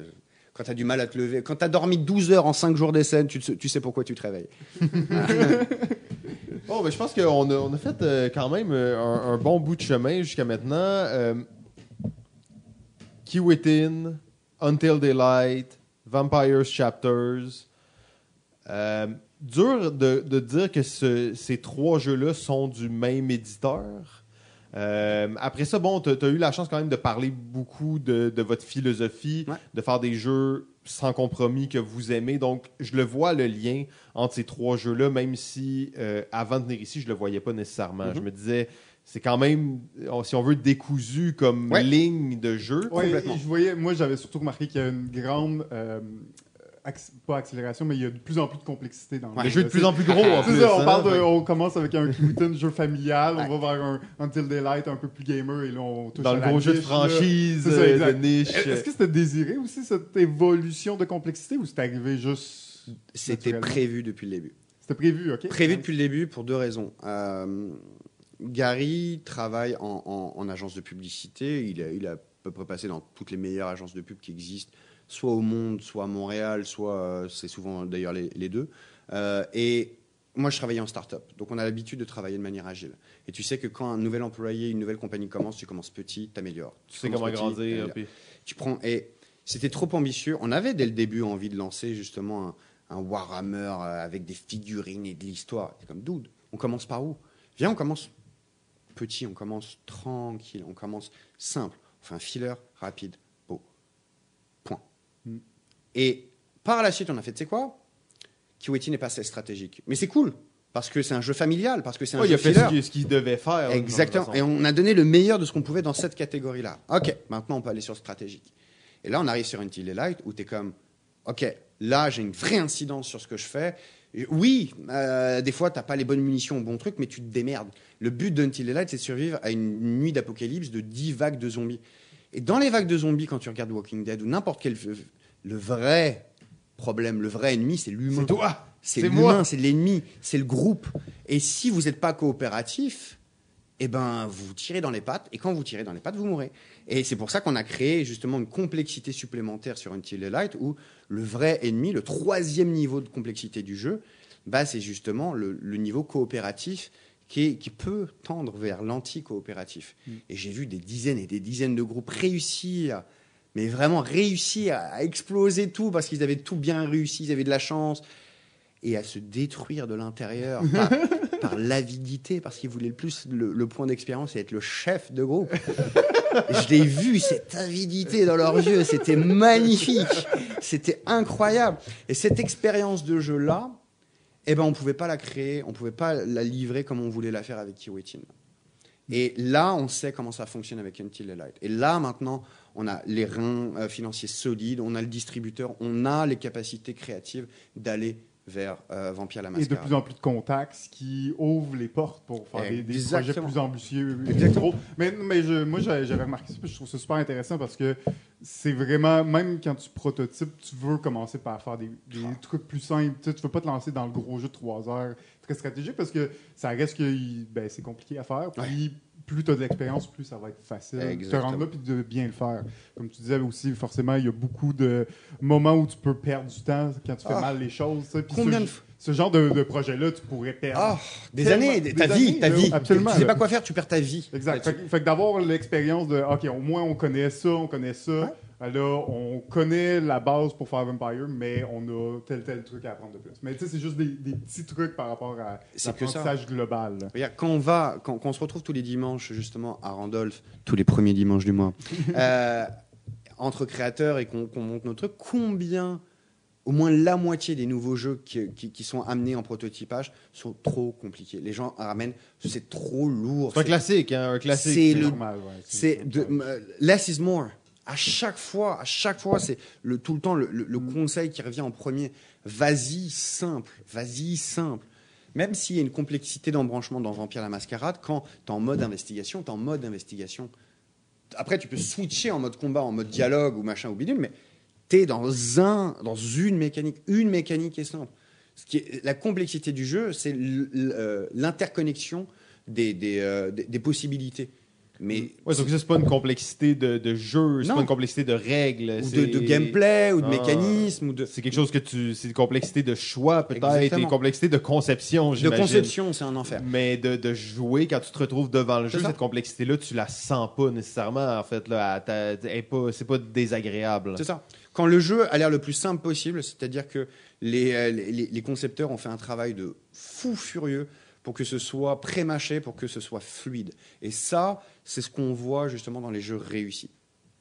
Et là, j'imagine, connaissant votre style, de votre processus créatif et tout ça, vous avez déjà votre quatrième jeu euh, dans- dans- derrière la tête. Hein? Je sais pas si c'est, euh, c'est- on peut avoir un petit mot déjà là-dessus. brainstormé. Ouais, euh, à route, Airbnb. Pour un Airbnb. euh.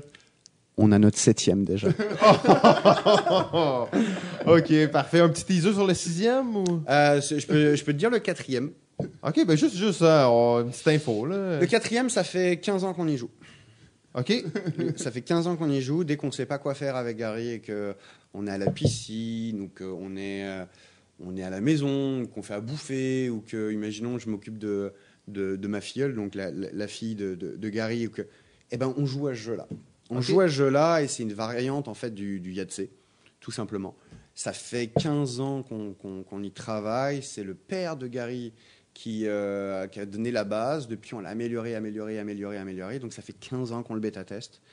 Oh wow. Ça- ouais, Un petit jeu de dés là. un petit jeu de. Un un- roll and write? C'est un roll and write. Oh, dans la mode, en plus, de, dans la trend. de 5 dés, donc c'est un Yahtzee, c'est un Yum, c'est un Yachts. c'est- bah, Il y a 35 000 milliards de, de, de- de manières de, de le présenter. Et vu que maintenant, avec une Tilde Light, on a de la- on, a de l'expérience avec une application, il se pourrait qu'il se passe des choses. Mais on est aussi sur la quali physique. Donc on essaie de travailler sur quelque chose d'extrêmement haut de gamme Ouais. et aussi d'extrêmement abordable. Donc on veut vraiment deux lignes Hmm. différentes parce qu'on veut que ça aille partout, mais on veut aussi que nous, à la maison, on puisse jouer au, euh, donc, à- au- ce qu'on appelle au, euh, au, au Yamster, euh, parce qu'il faut être un, un- un master du Yam pour y jouer. Euh, et ben, nous, ce qu'on veut, c'est avoir le plus beau plateau de dés qui existe. Ok, donc un jeu bibelot à un certain point, là, un jeu dé- pas décoratif, mais un jeu que tu peux mettre sur ton centre de table. Écoute, qui- va, chez, va chez Gary, un jour on ira chez Gary, tu vas voir, c'est un musée d'art contemporain, tellement que c'est un designer, tellement que c'est beau chez lui. Eh ben, il n'y aura jamais rien qui sortira de chez Flyers Games qui pourra pas mettre euh, sans fierté sur ses étagères. Donc voilà, il faut que ça aille, il faut que ça aille avec la déco. Oh, wow. Cool. Bon, ben, c'est bon. et merci pour ça. hein. On a bien hâte. Eh ben c'est, euh, je pensais pas le dire ce soir, mais écoute. Euh, c'est euh, les aléas du direct, on va dire. Non, et puis regarde, c'est c'est quelque chose sur lequel on, on avance déjà relativement bien, donc euh, c'est simple, c'est rapide, c'est carré. C'est pas quelque chose qui nous prendra énormément de temps à mettre en avant. Euh, puis on veut évidemment que ce soit le plus accessible possible, donc c'est un papier à télécharger. Donc on n'a même pas besoin de financement. Ce qu'on veut, c'est juste le, le le- mettre le dehors. diffuser. On veut le diffuser, on veut que ce soit dehors. Donc, c'est quelque chose qui va être très simple, très facile à faire. C'est quelque chose en plus qui est déjà basé sur un, un- un mécanisme de jeu déjà connu. On se l'a approprié, on se l'a fait soi-même, mais on, on a le, donc on a le quatrième. On a aussi évidemment bah, des choses qui- en rapport à nos deux premiers. Des qui- extensions. Potentiels, effectivement, des réimpressions, des améliorations qui sont prévues. Euh, on a déjà en fait annoncé sur Until Daylight euh, une extension solo duel.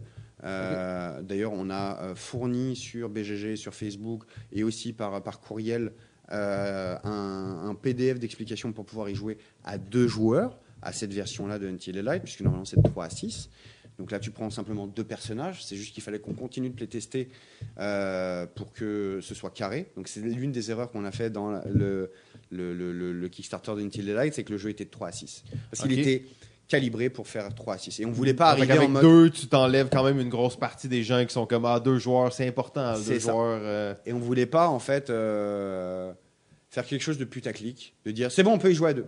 Et que tout le monde l'achète parce que c'était pas le cas à l'époque. Ouais. Vous étiez trop honnête d'une certaine façon. Mais on, on l'a toujours été, même pour, Ki- même pour Kiwitin, on n'a même pas fait de stretch goal. On a dit notre jeu est parfait comme on le veut, il est comme ça, prenez- point. Et il a fait le double de Until Daylight Ah ouais. Sur, sur Kickstarter. Fait des fois, l'honnêteté, ça paie. Et nous, c'est pas une question, c'est- pas de est-ce que ça va payer de mentir ou pas. Pour nous, c'est pas une question. On est hyper transparent sur tout ce qu'on fait. Toutes les erreurs qu'on a fait avec Until Daylight, toutes les erreurs qu'on a fait avec Kiwitin, la dernière update de notre projet, on a expliqué toutes les erreurs qu'on avait fait et comment on apprenait pour la prochaine leçon à pas le faire. Hmm. Parce qu'il n'y a pas que nous dans cette histoire. On est en train de vivre une vraie révolution du jeu de société. Surtout avec tous les backers, hein, c'est des gens qui, on s'entend, investissent dans Oui. le produit, donc investissent en vous, en vos capacités Exactement. de livrer le meilleur jeu et possible. qui vous suivent et qui veulent avoir des informations ça. sur euh, le truc et d'a- de- de- d'être aussi transparent puis de communiquer beaucoup, ben, ça te permet de garder cette, cette crowd-là pour tes prochains jeux. Évidemment. Et ça te donne beaucoup de crédibilité aussi. Hein. C'est une autre façon d'augmenter la crédibilité parce que sur Kickstarter, on va regarder ça Exactement. aussi. Si l'éditeur n'a pas livré ou Ouais, livre mais- avec des retards, des trucs comme ça, ben, ou ne communique Bon, pas. les, les retards, c'est obligatoire. Ouais, je pense il que va te- je, je pense, je pense qu'il faut qu'on soit d'accord. Il y a tout le temps des, des euh, comme on dit en France, des couilles dans le potage. Euh, ça arrive à chaque fois. Oh, je vois qu'ils connaissent pas l'expression couilles dans le potage. Bon, bah, pour nos amis français, vous connaissez. Pour les autres, euh, on peut bah, imaginer. Voilà, ça veut dire qu'il y avait quelque chose de, de- de- de- d'incongru qui, qui est survenu à un moment qui n'était vraiment pas nécessaire. Euh, je suis assez satisfait de ma, de, ma- ouais, de description euh, impromptue. Euh, non, il y a énormément de choses qui arrivent toujours Mm. euh, dernière seconde. Nous, par exemple, sur Kiwetin, on s'est pris deux, deux typhons en- dans, dans- dans notre cycle de, pro- de production. Ouais, parce que ça fait juste ton shipping et. Tout comme, bah, je suis obligé de retarder de deux mois. Ah, bah, t'as retardé de deux mois. Vu que ta, ta, ta cédule au niveau justement de la production de l'usine, bah, il y avait quelqu'un à ce moment-là, je suis obligé de te redécaler de deux mois. Oh, by the way, vu que ça a redécalé euh, de deux mois parce qu'il y avait le premier typhon, là, on l'a redécalé de, donc en tout de six. Donc tu t'es tapé un autre typhon, donc ça reprend un autre, suis-moi. T'es comme, really? Hmm. Tu peux faire quoi? Tu peux rien faire. Il pleut. Euh, Il y, a- il y a des vagues de 50 mètres. et euh, voilà. Et puis après, il y a d'autres, il y a d'autres euh, Mm. incongrus euh, problèmes qui peuvent survenir, d'autres moins drôles, comme justement euh, l'Allemagne. Mm. Euh, et euh, là, par exemple, sur Until Daylight, bah, on a eu notre fulfillment center canadien qui, dernière seconde, a fait Oups, désolé, je peux pas le faire. Ah, ok. Sauf que bah, moi, il y a mes backers canadiens qui veulent leur jeu. Comment je fais? Sauf que nous, on faisait affaire avec un fulfillment center américain qui devait faire affaire avec lui. Et donc, lui, tant qu'on ne l'avait pas payé, bah, il ne pouvait pas relâcher la marchandise. Sauf qu'on avait payé l'argent de quoi lancer la marchandise avec un fulfillment center canadien. Sauf que notre fulfillment center canadien ne fonctionnait pas. On fait comment? Hmm. on fait comment? Et là, tu trouves des solutions. Et euh, on a trouvé un autre fulfillment center, on a réussi à trouver un accord, on a réussi à, à faire avancer Mailchimp Public, mais il y a énormément de choses que les backers ne voyaient pas, que les joueurs de jeux de société ne voyaient pas. Mais quand tu as un retard, non, il y a eu un retard réel, mais il y en a eu cinq autres avant ça qui ont été euh, anticipés, bloqués, récupérés dernière seconde. Ouais, dans le fond, les efforts ne sont pas nécessairement tous visibles. hein. Tout le temps que tu as sauvé, ça, c'est pas, euh, c'est pas présent dans la campagne. Donc, les backers, ils veulent leur jeu à temps. là. Euh, ouais, c'est un peu, un peu cruel aussi, hein, parce que c'est pas euh, des gens qui ont nécessairement la connaissance de ça. Et même quand tu te lances là-dedans, comme tu disais, vous saviez pas toutes Non. ces choses-là. fais, tu fais de ton mieux, tu es le plus transparent possible et t'expliques les choses de manière le plus normale. Et si tu es suffisamment honnête, transparent et, et que tu dis quelque chose de bien, les gens te croient dans ton premier, dans ton deuxième. Et des fois, on reçoit des courriels de personnes qui disent Je viens enfin d'apprendre parce que c'est pas du tout mon, mon, mon crowd que vous sortez Vampire la Mascarade Chapters. Bah pour moi, c'est un autobac. Je connais pas du tout, mais j'ai et backé Kiwitin et Until the Light, j'y ai joué aux deux. Je vous ai vu grandir, évoluer, et, Ah ouais. et- et je suis derrière vous. Allez-y, les gars. Et t'es comme, bah ouais, ouais, ouais, c'est pour ça que tu le fais. Ah, ça, c'est très cool. Ouais. Très cool. Mais en fait, euh, je dois dire que votre, euh, votre parcours est vraiment, il est vraiment impressionnant. Il est vraiment cool. Surtout qu'on part d'un jeu que, bon, une semaine avant le Kickstarter, les gens disaient que c'était pas un très bon jeu. Euh, c'est un jeu qui a, qui, a son, qui a son crowd, qui a son objectif. Je pense qu'il le remplit bien. Est-ce que c'est le meilleur jeu pour les gamers? Probablement pas. Mais Non. c'est- c'était pas ça le but non plus. C'est un filler, c'est un jeu familial. Ah ouais. Et, et nous, on est arrivé à un moment où on voit Kiwitin et on est comme, ouais, là, il y a des petites lacunes ici et là. C'est ton premier, tu sais, je veux dire. euh, Ah, mais c'est quand même le jeu, quand tu le regardes aussi, votre processus qui vous permet Ouais. de passer au deuxième, de passer au troisième. Et de, de- tu sais, c'est le jeu qui a créé cette boucle-là. Donc, je trouve ça très cool de, de voir ça parce qu'on en a vu beaucoup euh, au cours des dernières années, des gens se lancer dans l'édition. Ouais. OK? Parce qu'on est auteur de jeu, on trouve pas d'éditeur ou on veut pas en trouver ou peu importe, on se lance avec- sur Kickstarter, donc on devient un éditeur Ouais. par défaut. Il y en a plein qui réussissent leur premier Kickstarter, euh, mais avec beaucoup de problématiques. Ouais. Il n'y aura rien après. Euh, on en a vu beaucoup qui ont essayé de se lancer dans les dernières années, même on en a vu au Québec, qui ont essayé de, de se lancer dans l'édition de jeu et c'est pas facile. ah, Donc, euh, tu sais, vraiment bravo. Déjà, faire un jeu, c'est difficile, Ouais. mais de l'éditer en plus, Mm. surtout quand c'est euh, pas nécessairement ton travail, ben, t'en tires pas euh, ton profit, t'as encore un travail, tu travailles au quotidien. Donc, euh, vraiment, euh, moi, je suis- impressionné euh, Oui, de, puis de- de euh, trois jeux là. en quoi 3-4 ans. Ouais. euh, c'est Trois- assez, c'est assez impressionnant aussi. Bah, Il y, a des gens plus rapides que nous. hein. D'ailleurs, euh, gros big up à, à Jack Bro qui, qui, qui viennent de, de- de réussir à Nouvelle-France. C'était vraiment pas évident. Euh, c'était vraiment compliqué. Puis Jacques-Dominique Landry, c'était son, son rêve depuis des, des- des années. Euh, ils ont quand même fait euh, Vikingar, 40 voleurs. Ils, vont plus vite que, que, nous et, ils réussissent tout aussi bien. Donc déjà big up à eux. Mais c'est extrêmement compliqué. C'est beaucoup de travail. Et, euh, mais tu vois, merci, merci du compliment. Mais on est, on, est, euh, il faut aussi redistri- redistribuer aux autres. On n'est pas seul là-dedans. Il y a beaucoup de personnes qui nous ont aidés. Euh, il y a beaucoup de passionnés qui, qui ont donné du temps. Euh, moi, je, je- je le dis à chaque fois, mais euh, distribution d'août, Chantal, euh, si tu nous écoutes, bah, on t'aime, tu le sais. C'est la seule distributrice avec qui on n'a pas de contrat. On n'a pas de contrat parce qu'on se, cro- on se regarde dans les yeux et qu'on se serre la main. On sait que l'autre ne ment pas. Elle a cru en Kiwitin quand personne d'autre n'y croyait. Mm. Et maintenant, on est distribué par Asmodee US, par Asmodee UK. On va peut-être lancer une impression. Et ben, sans Chantal, qui croyait pas à jeu-là, qui disait Moi, j'y crois, je suis un distributeur et j'y crois, ben, il n'y aurait pas d'autres distributeurs qui auraient suivi derrière.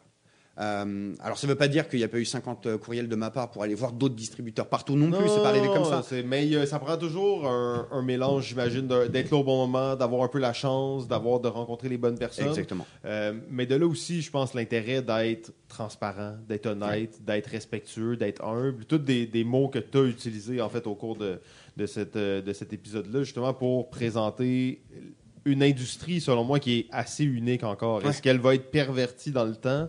Euh, ça sera quelque chose à voir, mais Oh, elle déjà.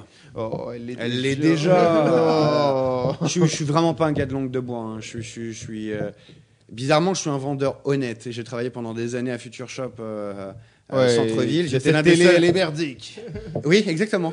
exactement. Et euh, je donnais mon, mon numéro personnel à, à mes acheteurs. Je, je crois que j'ai donné mon, mon numéro de téléphone personnel à 1500 acheteurs. Je reçois encore des, des, des- des appels Euh, parce que bah, quand s'ils revenaient euh, avec leur télévision, je perdais ma commission. Donc j'avais tout intérêt à ce qu'ils soient satisfaits. Et je suis parti de ce principe-là. Je suis parti que je, vends- je ferais moins de grosses ventes sales euh, que certains de mes collègues pouvaient faire. Je m'en fous, ils ont tous démissionné. Mais, et, mais que ce serait plus rentable à long terme et que je créerais un réseau qui pourrait me référer à, l'intérieur. Et euh, j'ai été, mais comme ça, meilleur vendeur euh, cinéma maison Canada 2011 parce que j'ai pris mon temps. Mais à la fin, j'avais un rendez-vous toutes les 15 minutes de personnes qui disaient Je veux te traiter juste avec lui. Les autres, barrez-vous. Parce que lui, je peux lui faire confiance. Et on part de ce même principe-là, en fait. Et, et- et- je le vois, je le vois dans l'industrie. T'en as qui sont là juste pour coller un skin de, licence ou pour coller euh, telle mécanique juste parce que c'est à la mode. Et derrière, c'est creux, c'est vide. c'est Et pourquoi, pourquoi je brise la langue de bois là-dessus? Je dirais pas non parce que j'ai pas envie de créer de polémique, mais euh, vérifiez bien ce que vous baquez, ce que vous achetez, parce que ce genre de personnes-là nuisent à l'industrie, nuisent à quand nous, on se casse le cul à faire quelque chose de beau et de carré. Ben, effectivement, peut-être que Kickstarter, c'est l'endroit parfait pour trouver tous ces projets-là. Combien on envoie de jeux, justement, de franchises, Ouais. euh, des licences qui sont là et tu te dis, tu sais que le jeu il est mauvais, mais tous les gens qui ne connaissent pas l'industrie du jeu et aiment cette licence Ouais. on- vont comme se faire attraper par ça. Et c'est des jeux qui sont sûrement vraiment compliqués, incompréhensibles. Il n'y a pas l'amour qui est dedans. Euh, tu disais au début, 4000 jeux sortent chaque année. Euh, il y en a probablement 2000 de trop, en fait. Ouais. Euh, Peut-être plus. Peut-être même euh, 3500. ouais. Euh, Mais tu sais, là-dedans, il y en a 2000 qui proviennent pratiquement directement de Kickstarter. Donc, Kickstarter, c'est, tu te dis, impossible, qu'est-ce que, tu, qu'est-ce que vous auriez fait Oui. s'il n'y avait pas eu Kickstarter. Mais de l'autre côté, ça vient aussi amener tout ce côté un peu. euh, ah, ben n'importe qui peut faire un jeu de Ouais. société, c'est facile de faire un jeu de société. Euh, euh, donc, ça, ça l'amène un peu ce côté-là qui est un peu plus négatif. Là. Ça vient, c'est le revers de la médaille. C'est le revers de la médaille. C'est pour ça que je, je, je peux pas donner de, de, de, de nom ou de, de ou de, de- ou quoi non, que ce soit. le but. Mais, mais le, le- le- si tu veux, c'est que Allez, faut, qui Qui? Il faut Flyers Games. non, il faut, il faut absolument être vigilant là-dessus parce que on, on le voit, il y a des compagnies qui, euh, qui, qui volent des, millions, des demi-millions de dollars euh, sur des jeux qui, sont, qui ont l'air d'être bien et puis se- au final c'est vide, c'est creux. Et puis c'est des gens, tous ces backers-là, c'est des gens qui feront plus jamais confiance à Kickstarter. Et, et c'est compliqué, c'est compliqué de- de- d'ouvrir suffisamment les portes, mais de contrôler suffisamment pour qu'il n'y ait pas de loup dans la bergerie. Et c'est à la communauté de le faire. Ouais, ben je pense que nous, c'est un travail qu'on fait avec JF, avec Balado Ludique, depuis pratiquement le début, c'est d'essayer d'éduquer les gens à faire des choix, euh, si on veut, responsables sur Kickstarter. Là, parce que même au début de Kickstarter, euh, moi, je me suis laissé emporter. Là, puis c'était pas, c'était pas, je backais pas le jeu des Ninja Turtles là, à 150 pièces. Je backais des jeux à 30 pièces, des jeux inconnus. Et il y en avait déjà de la merde à ce Oui. moment-là. là. Euh, oui, il y avait peut-être un peu moins parce que c'était moins populaire, l'engouement était moins là. Il y avait pas les, les gros jeux de figurines, c'était pas encore cette époque-là. Mais je l'ai appris à la dure. Mais Ouais. si j'avais backé un jeu à 160 pièces Ih, ça fait mal. qui hein. était jamais arrivé ou qui était arrivé trois ans en retard puis qui était injouable et que je connaissais pas les jeux de société, j'aurais fait un gros X là-dessus. Donc, vraiment d'essayer de, de regarder c'est quoi l'antécédent, c'est qui ces auteurs-là, c'est quoi leur expérience, c'est quoi les jeux qu'ils ont fait. Euh, parce qu'après, des entreprises qui sont nées sur Kickstarter et qui continuent de- d'utiliser ça, ben, il y en a quand même plusieurs qui sont Ouais. excellentes. Ah, là. excellente. Excellente. Et, et en fait, Et tu parlais de Stone Meyer Game, tu sais, c'est Ah, c'est là que ça part. Regarde, là. son bouquin euh, est, est sur mon étagère qui n'est pas non plus une calax. ouais, à côté de Bonanza. Euh, et au final, euh, bah, son, son bouquin, moi j'ai bouffé son blog en veux-tu, en voilà, non-stop. Euh, et j'ai acheté son livre, pas simplement pour, pour euh, avoir toutes les, les- les leçons condensées. D'ailleurs, je le recommande à tous les, les euh, pseudo-créateurs ou les bientôt créateurs de, de, de campagnes Kickstarter. C'est quelqu'un qui, euh, ouais, qui, qui t'explique comment faire. Point. C'est un manuel. Tu veux lancer une campagne Kickstarter, voilà comment faire. Tu peux nous dire peut-être le nom de ce livre-là, juste pour les gens qui ne sauraient pas de quoi on parle? A Crowdfunder Strategy Guide uh, to Build a Better Business by Building Community by Jamie Stegmaier. Euh, et euh, la quatrième de couverture, c'est en bold More Than Money. Voilà. C'est tu le fais pas pour l'argent. Euh, et le but, c'est de créer une communauté. Et pour créer une communauté, il faut ouvrir les bras. Et il faut ouvrir les bras et il faut, faut donner de l'amour. C'est- beaucoup de temps, beaucoup d'énergie. euh, mais c'est important et il t'explique tout de A à Z. Et maintenant, il est tellement énorme, il a tellement bien fait ça, qu'il passe même plus par Kickstarter. Il le fait directement. Et c'est incroyable. C'est magique. Il sort un jeu, personne ne sait ce que c'est.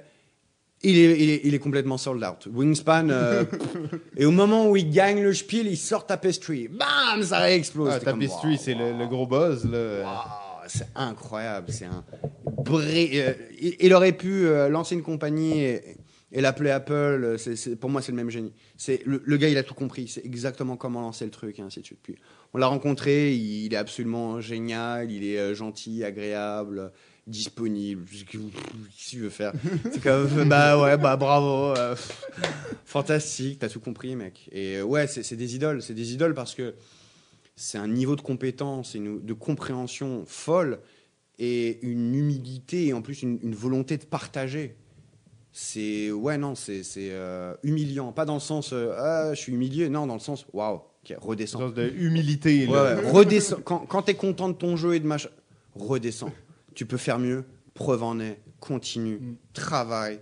Et, euh, et ouais non c'est c'est c'est génial. C'est euh, merci Jamie Magnifique. Ben, euh, mais en fait, Wow. JF, euh, je pense que ça, ça fait le tour, ça finissait bien. Euh, j'a- J'avais une question, mais là, peut-être que tu vas répondre juste en disant lisez ce livre-là, puis ça va être ça.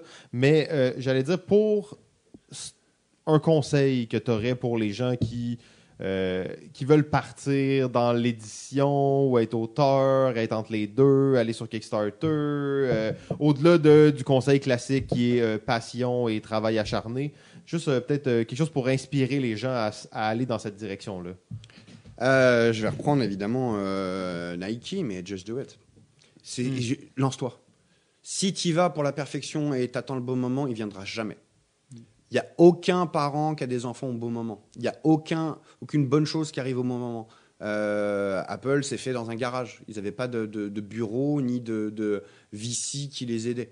Ils y sont allés, ils l'ont fait, ils sont accrochés. Ce qui compte, c'est l'endurance. Et, euh, et le but, c'est d'être le plus, le plus euh, transparent, donner le meilleur de soi, de continuer à avancer et de ne pas avoir peur d'aller rencontrer euh, des personnes avec le peu de bagage que tu as, qui tu puisses être et que tu écoutes. c'est d'aller rencontrer des gens autour de toi qui l'ont fait et qui eux-mêmes sont accessibles. Si c'est des connards qui, qui te hum, qui t'envoient chier, c'est des gens qui dureront pas dans l'industrie pour Ouais. moi. Donc ils, ils te font une fleur en, en- en ne pas te fe- en, en ne créant pas de, co- de, de- comment dire de conversation et à te corrompre euh, sur ta motivation et ton esprit. Euh, rencontre des gens, va à, à Randolph tous les premiers euh, dimanches, mais à, tous les autres Randolph qui sont dans le monde. Euh, rencontre ces gens-là, demande-leur euh, de, de l'aide. Ces gens-là sont des passionnés. Personne ne lance un jeu sur Kickstarter au début euh, et réussit et en fait un deuxième alors que tu réinvestis tout, à peu près tout ce que tu as pour l'argent. Tu le fais parce que tu aimes ce que tu fais et que les gens qui sont passionnés, tu vas tout de suite le voir, tu vas tout de suite l'entendre. Tu l'entends leur voix, tu l'entends qu'ils ils aiment ce qu'ils font et que et ils se battront corps et âme pour euh, sortir le, le- le meilleur d'eux-mêmes. Très bon conseil. Euh, je pense que c'est c'est parfait. Euh, Est-ce que, euh, bon, on arrive maintenant à la fin de l'épisode. Absolument. Euh, donc, euh, Monsieur Philippi? Euh, Vampire, on l'attend Ouais. pour, euh, pour euh, quand? Février 2020. 2020 Février 2020, et d'ailleurs, euh, à tous ceux qui continuent de nous écouter, on a euh, un, un Face- un groupe Facebook euh, à cet effet pour venir rentrer dans la communauté. Donc tu vas sur Facebook, tu tapes Vampire Chapters, juste pas The Masquerade parce que tu mets un Q ou tu mets un C et que tu sais pas, juste Vampire Chapters, tu vas le trouver. Tu demandes, c'est moi qui vais te, te valider le lien, et, euh, et c'est très cool. Sinon, on a évidemment euh, un, un site web, et euh, quand tu t'inscris à la newsletter de Flyers Games, nous, on ne spamme pas. On ne spamme pas parce que c'est chiant d'envoyer des newsletters déjà. Et ouais, c'est long, que- hein. Envoyer des newsletters, le ventre qui spam. hein, C'est long. C'est des robots. Et c'est des robots et t'as pas envie. Quand tu reçois un courriel d'une compagnie que t'as pas acheté depuis deux ans et tu reçois un courriel tous les mois, tu es comme non, non, je- arrête. Et c'est comme ça que tu perds des backers. Donc nous, on envoie des, des- des- on envoie, je crois, deux courriels par an max. Euh, on va se lancer sur Kickstarter. On est lancé sur Kickstarter. Merci d'avoir été sur Kickstarter. Euh, et c'est ce qu'on fait, et c'est comme ça que ça, pour nous, c'est comme ça que ça fonctionne. Donc, euh, tu t'inscris, puis une semaine avant, en fait, on, on, on- on grossit cette newsletter-là au maximum parce que justement euh, le day one de, de, de la campagne pour justement pousser l'algorithme de Kickstarter, faire en sorte que ça explose le plus possible. On offre un des personnages euh, en, euh, en add-on supplémentaire, qui est donc le, le Hassamite, le, le mercenaire, le Banu Hakim. Euh, on l'offre gratuitement. Donc si, imaginons, vous dites, ah, chapter, je sais pas, j'hésite, baquer avec le pledge à, à- Minimum. au- au- le, minimum, même le 1 dollar. Et si vous pensez que après un mois, vous voyez que ça, ok, non, j'ai pris le temps de réfléchir, de voir, et ainsi de suite, ça me convient, augmentez le pledge. Mais au, Au moins, vous serez allez avoir le, le, le- Exact- l'add-on gratuit, le- Exactement. l'exclusive Kickstarter. C'est ça. Et puis, non, mais, mais il va y avoir des exclusifs Kickstarter. Et euh, j'étais à l'ESN pour ça. Et j'ai été très occupé. Donc, j'ai des bonnes nouvelles bientôt à vous donner. Mais euh, non, non, la- la donne, il sera achetable plus tard. De- tu pourras l'acheter. C'est juste que, bah, au lieu d'acheter ton jeu 100 dollars, plus l'extension 125 ou 150 avec euh, les guidles que tu veux avoir et ainsi de suite, parce que c'est un jeu qui veut- tu vas jouer à peu près pendant un an avec. Euh, donc forcément, euh, il y a, il fait 5 kilos, donc le papier ça coûte, ça coûte cher. Combien d'heures euh, la campagne, à peu près euh? Un minimum de 50. Hein. Ah ouais, ok. Un minimum quand de même 50. assez massif, là. Rejouable. Et ça, c'est si tu joues solo que tu sais bien jouer. C'est comme tac, tac, tac, tac, tac, tac. Non, non. C'est, euh, crois-moi, ça va te prendre du temps. Et puis, Oh, euh. Ouais, ouais, ouais. Puis on travaille, euh, on travaille avec les meilleurs aussi en termes de, de- de rédacteurs. Donc, on, dépendamment de qui parle, le discours est soutenu, familier, courant. On y va avec des rédacteurs. Donc, c'est intéressant, c'est, c'est bon à lire. Comme un livre, presque. Ou, ben, comme, pas comme un livre, mais il y, a- il y a cet aspect littéraire, là. Qualité, pas de compromis. Magnifique. Euh, ben, en plus, euh, bon, Until Daylight, comme tu disais, maintenant Ouais. disponible dans tous vos bons euh, vendeurs de jeux un peu partout au Québec. Et Kiwitin, je crois que c'est sold out, hein? Ça y est, enfin. Sold out. Bon, ben, si vous voulez l'acheter, dommage. Bah, il, il en reste 450. Oh. Euh, non peintes. Euh, ça a été très compliqué à. à- à- C'était une erreur qu'on a fait sur Kiwiji, une des très nombreuses. Euh, et en fait, on, on l'a montré à des distributeurs allemands qui ont capoté dessus. Quand ils ont appris que c'était à 25 euh, euros, donc la version non pâte, ils ont fait. Je veux tout ce qui te reste. Non, mais tu- je t'ai pas dit combien il en reste. Je veux tout, tout de suite. comme, ok. Donc, euh, très agréable comme conversation, vous l'imaginez. Puis, Until Daylight, on a, euh, en fait, on, on, on a fait 100 bois. euh, On a vendu un, un- un certain nombre à Asmodee US et à Asmodee UK. Puis, Asmodee US, ça fait comme, Hmm, ça a l'air d'être un bon jeu, donc je vais t'en prendre temps. Et je vais aussi en amener à la Gen Con. Et ils en ont ramené une centaine. Et tout a été vendu en 24 heures. Oh, wow.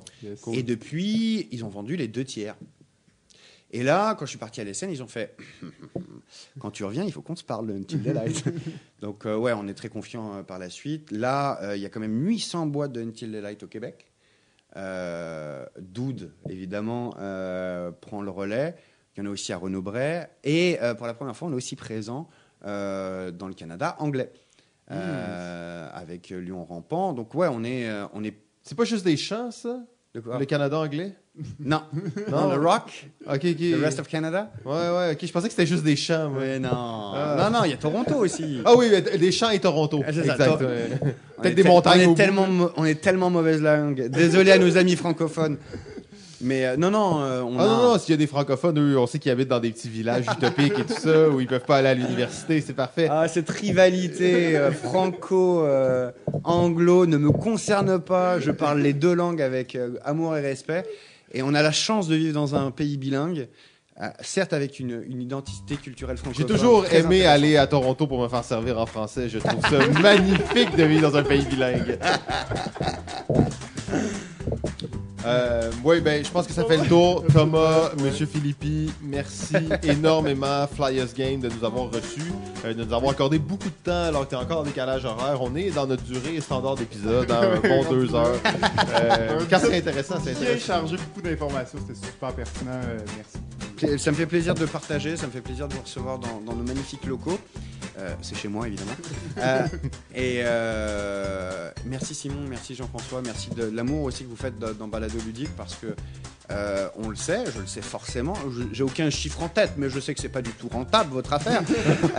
Et merci de le faire quand même. Merci de le donner la passion à, à- à ceux qui vous écoutent. Alors écoutez- écoutez-les avec amour parce qu'ils le méritent. Oui, ben là, en fait, on en profite comme d'habitude. On est maintenant à deux heures dans l'épisode, donc on sait qu'il y a encore énormément de gens qui nous écoutent. Donc, on est, on est toujours à la recherche de commanditaires. Et euh, nouveauté cette année, on fait, euh, on reçoit maintenant des review copies. Donc, si vous êtes un éditeur, un auteur, un distributeur, vous voulez qu'on review votre jeu, euh, on va se faire un plaisir de dire que c'est pas bon euh, en ondes. Ouais, euh, surtout. Ben, surtout si c'est pas bon. En fait, si c'est bon, on n'en parle pas. Si c'est pas bon, ben. euh, On le défonce. On le défonce bien dans, bien Faut dans les défoncer des jeux de temps en temps. là. Ouais, aussi bien le faire par quelqu'un qui nous en envoie, comme s'il n'y a pas de surprise.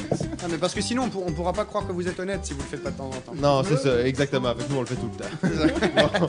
Bon. ok, ben, euh, tout le monde, merci beaucoup encore de votre écoute et on se retrouve la semaine prochaine. Ciao. Bye!